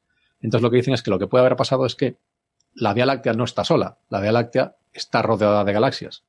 Una de ellas eh, se llama la galaxia del Sagitario y se sabe que la galaxia del Sagitario ha pasado cerca de la Vía Láctea hace, no se sabe muy bien cuándo, pero entre, creo que son 400 y 1000 y, mil millones de años. Hace, entre 400 y 1000 millones de años. Ha, ha tenido un paso cercano porque la Vía Láctea es una de las galaxias más grandes de, de, de, su cúmulo de galaxias que se llama el grupo local, también muy imaginativamente. Otra cosa que en el nombre está la definición. Entonces, hay un montón de galaxias que orbitan en torno a la Vía Láctea una de ellas es Sagitario, ha tenido un paso cercano, con lo cual, un poco cuando, cuando eh, es, un poco parecido a, lo tipo que hacíamos en el colegio, que tú tienes una regla, la, la, agarras con la mano encima de la mesa y le das un golpe con el dedo y la, y la regla se queda vibrando encima de la mesa. Pues cuando Sagitario pasó cerca del disco de la Vía Láctea, pasó una cosa así. Entonces, esto produce una, especie de vibración en el disco de la Vía Láctea, lo cual te implica que esta onda de vibración, digamos, tiene partes que están por encima del plano y partes que están por debajo. Entonces, las partes que están por encima tienden, las estrellas tienen a moverse hacia abajo porque van a recuperar su posición inicial, las que están por debajo tienden a moverse hacia arriba, con lo cual recuperas este tipo de, patrón que se ven en los datos. Pero eh, eh, eh, es una cosa de las que, de las que dicen en el artículo, esto, o sea, con el, nivel de análisis que hacen en el artículo no es suficiente para asegurar esto. Es simplemente una de las hipótesis. Hay otras hipótesis, como por ejemplo que sea la, propia estructura de la Vía Láctea la que produce este tipo de cosas. La, Vía Láctea tiene una barra. En el centro de la Vía Láctea, si, eh, uno la viese desde arriba, digamos, tendría las órbitas en, el centro de la Vía Láctea no son no son circulares, sino que las, las, estrellas se, se eh, giran en torno al centro de la Láctea en un patrón que parece, digamos, la hélice, una hélice. Entonces, es posible que el, paso de esta hélice produzca también eh, efectos similares. Entonces, pero bueno, para eh, descartar estas hipótesis hacen falta modelos un poco más complicados de los que, de los que, de los que han hecho para este, para esta aplicación. Pero bueno, es una cosa que evidentemente hará en un futuro no demasiado lejano. Aquí han utilizado 6 millones de estrellas, pone pero creo que Gaia observa muchas más, ¿no? Sí, el, eh, Gaia en principio, en principio creo que es el, digamos, el catálogo final será un billón de estrellas. el problema es que eh, con diferente precisión. Mm. Entonces, eh, digamos, el, el, el, conjunto de, el conjunto de datos de mayor precisión será bastante más pequeño que un, de un billón de estrellas. Mm. Vale, vale que me pareció muy interesante, pero, pero por otra parte me parece un resultado como bastante esperable em, y creo que, a ver, eh, muchas veces no tenemos en cuenta, o sea, o no tenemos en mente el concepto de lo dinámico que es el universo y las galaxias, eh, porque hemos crecido con este concepto, esta imagen idílica de la astronomía, de, de un universo pues si no estático, pero por lo menos sí muy en equilibrio. O sea, nos imaginamos las galaxias como estos Em, estos ríos eh, de, calma y serenidad que viven en un equilibrio, las estrellas en sus órbitas perfectas, todo funcionando como un mecanismo de relojería sin perturbaciones externas y tal. Y, y, esa es la imagen que uno tiene, ¿no? De los cielos como algo inmutable, perenne, en calma y tranquilidad. Pero, o sea, yo desde que he empezado a ver estas simulaciones que hacen la gente que hace estas simulaciones cosmológicas, ¿no? Como la Eagle, la Millennium y todas estas, y ves cómo se forman las estrellas, las, perdón, las galaxias y evolucionan, se te, se te, o sea, se te viene bajo esa, esa idea porque te das cuenta que el universo es una cosa que no es para nada en equilibrio. O sea, el universo está, y bueno, tú, hmm. veas que eres cosmóloga, lo sabes. O sea, el universo está cayéndose, está, está cayéndose todo, colapsando. Es un, es un desastre. Em, para una charla, curiosamente, casualmente el otro día, tenía que poner una de estas simulaciones donde hay una parte en la que hacen un zoom a una galaxia, que podría ser una galaxia como la Vía Láctea que se forma en la simulación, y la voy a poner en las referencias de este episodio, eh, en los comentarios, o sea, en las referencias de, de este artículo, el vídeo que les aconsejo que lo vean para que se hagan una idea de lo que es el universo y las galaxias cuando los vemos a la velocidad natural en la que evolucionan estas estructuras. Pues claro, nosotros solo vemos un fotograma y por eso nos da una apariencia de calma y serenidad, pero cuando lo ves a velocidad normal, le quitas la pausa, eh, ves cómo está esa galaxia y continuamente cayendo cosas, nubes de gas, otras galaxias pequeñas que se las traga, otras salen por otro lado, se, o sea, todo el caos que hay montado en todo lo que es estos nodos en los que se concentra la materia es tremendo cuando lo ves en las simulaciones. Y creo que te, cambia totalmente la imagen de lo que es el universo y lo que son las galaxias, ¿no? Por lo menos para mí fue una revelación, no sé. De este artículo lo sorprendente no es eh, eso, sino que el hecho de que tú seas capaz de recuperar este tipo de eventos, de eventos de la distribución de movimientos de la estrella, que es una cosa, en principio, eh, eh, que es, es, es, de donde viene lo de, lo de que el, el, disco es dinámicamente joven. A medida que los sistemas evolucionan, pues todas las cosas se difuminan, ¿no? Las estrellas interaccionan unas con otras, con nubes de gas, cosas así. Y al final todo queda, es como la plastilina. Al final siempre terminas plastilina marrón, ¿no? Pues un, poco aquí lo que, lo que, lo que estos, eh, eh o sea, eh, Gaia abrió el bote de plastilina y, y, se encontró que todas las plastilinas eran de colores todavía. Cuando era la plastilina marrón, que cuando te las mezclas todas.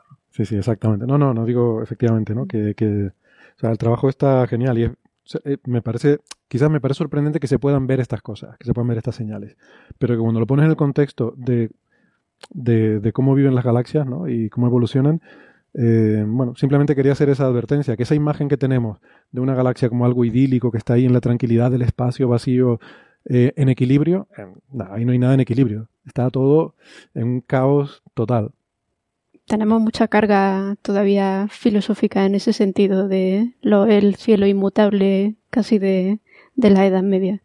Es, sorprendente, pero, pero sí, incluso nosotros mismos a veces no somos conscientes de eso, de, de que todo, todo es dinámico, es evolutivo. El concepto evolutivo no es solo la expansión del universo, tiene más significado, ¿no? Y cuesta, cuesta tenerlo en mente. A mí, la sensación que me transmite cuando veo estas simulaciones es de caída, o sea que, claro, es normal, son simulaciones de la gravedad, básicamente estamos viendo la gravedad. Pero lo, que te das cuenta es que todo el universo, desde que empieza como una cosa homogénea, está en caída, está todo en caída libre. Somos bichitos que vivimos, somos pulgas en un sillón, en la, en la felpa, en el fieltro de un sillón que está cayendo de un edificio eh, y no sé, y chocando con los otros muebles que se han caído también de la casa. Mm. Eh, y chocando unos con otros. No, es más complicado incluso que eso. Tengo que buscar otra analogía mejor. Bueno, pues, pues nada, eso era el tema. Fijaros que esto es, esto es como el, canibalismo galáctico, ¿no? Son pequeñas galaxias enanas que están interaccionando con nuestra propia galaxia, ¿no? Y lo que hemos visto es una señal nueva del canibalismo galáctico en esas, eh, en esas ondulaciones que hemos visto en las estrellas alrededor del Sol, ¿no? Porque hemos visto solo una pequeña región alrededor del Sol. Eh, por supuesto, el, eh, como decía Héctor, cuando interaccione nuestra galaxia con Andrómeda, pues esto será exagerado, porque toda nuestra galaxia recibirá una enorme perturbación cuando se nos acerque dentro de 4 o 5 mil millones de años Andrómeda. Pues sí. Pero de todas maneras también, o sea, por calmar los ánimos, si alguien quiere que nadie cancele el plan de jubilación porque Andrómeda vaya a colisionar con la Vía Láctea. Eh, no, solo, no solo es un evento muy en el futuro, sino que eh, es un evento catastrófico a nivel galáctico, pero eh, transparente a nivel estelar. Pues las densidades estelares son tan bajas que las interacciones estrella-estrella son básicamente cero. es, muy, es muy improbable que aunque choquen dos galaxias, eh, eso eh, provoque choques entre estrellas. Eh, exactamente, Carlos, pero fíjate, si habrá este tipo de ondas. Las ondas que ha observado este artículo de derecho son ondas en la distribución, es como, como en la interacción entre dos galaxias se producen ondas por el campo gravitatorio y esas ondas afectan a las velocidades de las estrellas. Entonces, si habrá perturbaciones grandes en la, creo yo, ¿eh? no soy experto, en la, en la velocidad de las estrellas que podremos observar. Mm. Y podremos desde la Tierra, si existimos, porque probablemente no existamos, eh, ver eh, efectos debidos a esa interacción eh, entre galaxias. Bueno, de hecho, una cosa curiosa, cuando hay estas interacciones, una de las cosas que pasa es que hay formación estelar que se dispara, suponiendo que todavía quede gas, y supo, creo que en la Vía Láctea todavía queda mucho gas. Entonces, bueno, uno de los posibles peligros, no, es que vaya a chocar una estrella con otra, pero uno de los posibles peligros si pudiera ser que eh, a ver, si has esperado 4.000 millones de años para verlo o 5.000 millones de años para verlo, eh, lo que te va a pasar es que luego a los pocos millones de años esas estrellas nuevas, algunas de ellas empezaron a explotar como supernovas, pasaron los pocos millones de años. Y, de, Hecho, de hecho, si has esperado 4.000 millones de años y te queda solo un día para jubilarte, ahí vienen todas las explosiones de supernova y es cuando tú te mueres, ¿no? bueno, un día, ¿no? ¿no? Serán algunos millones de años, ¿no? Para que empiecen a explotar las supernovas, ¿no? Pero, pero quiero decir que sí, que el problema no es los 4.000 millones de años, sino los 4.000 millones más un millón. Sea, los, 4.000 millones, uno. 4.001 millones. Me lío siempre con esos números.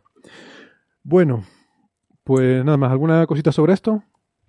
No, pues si les parece eh, entonces. Una cosita, Carlos. Habitualmente Teresa suele firmar solamente T punto, eh, la primera autora, o también escribe Teresa completo. Eh, yo creo que eso depende más de la revista que del autor. Ah, eso es la revista, sí, el formato de la revista.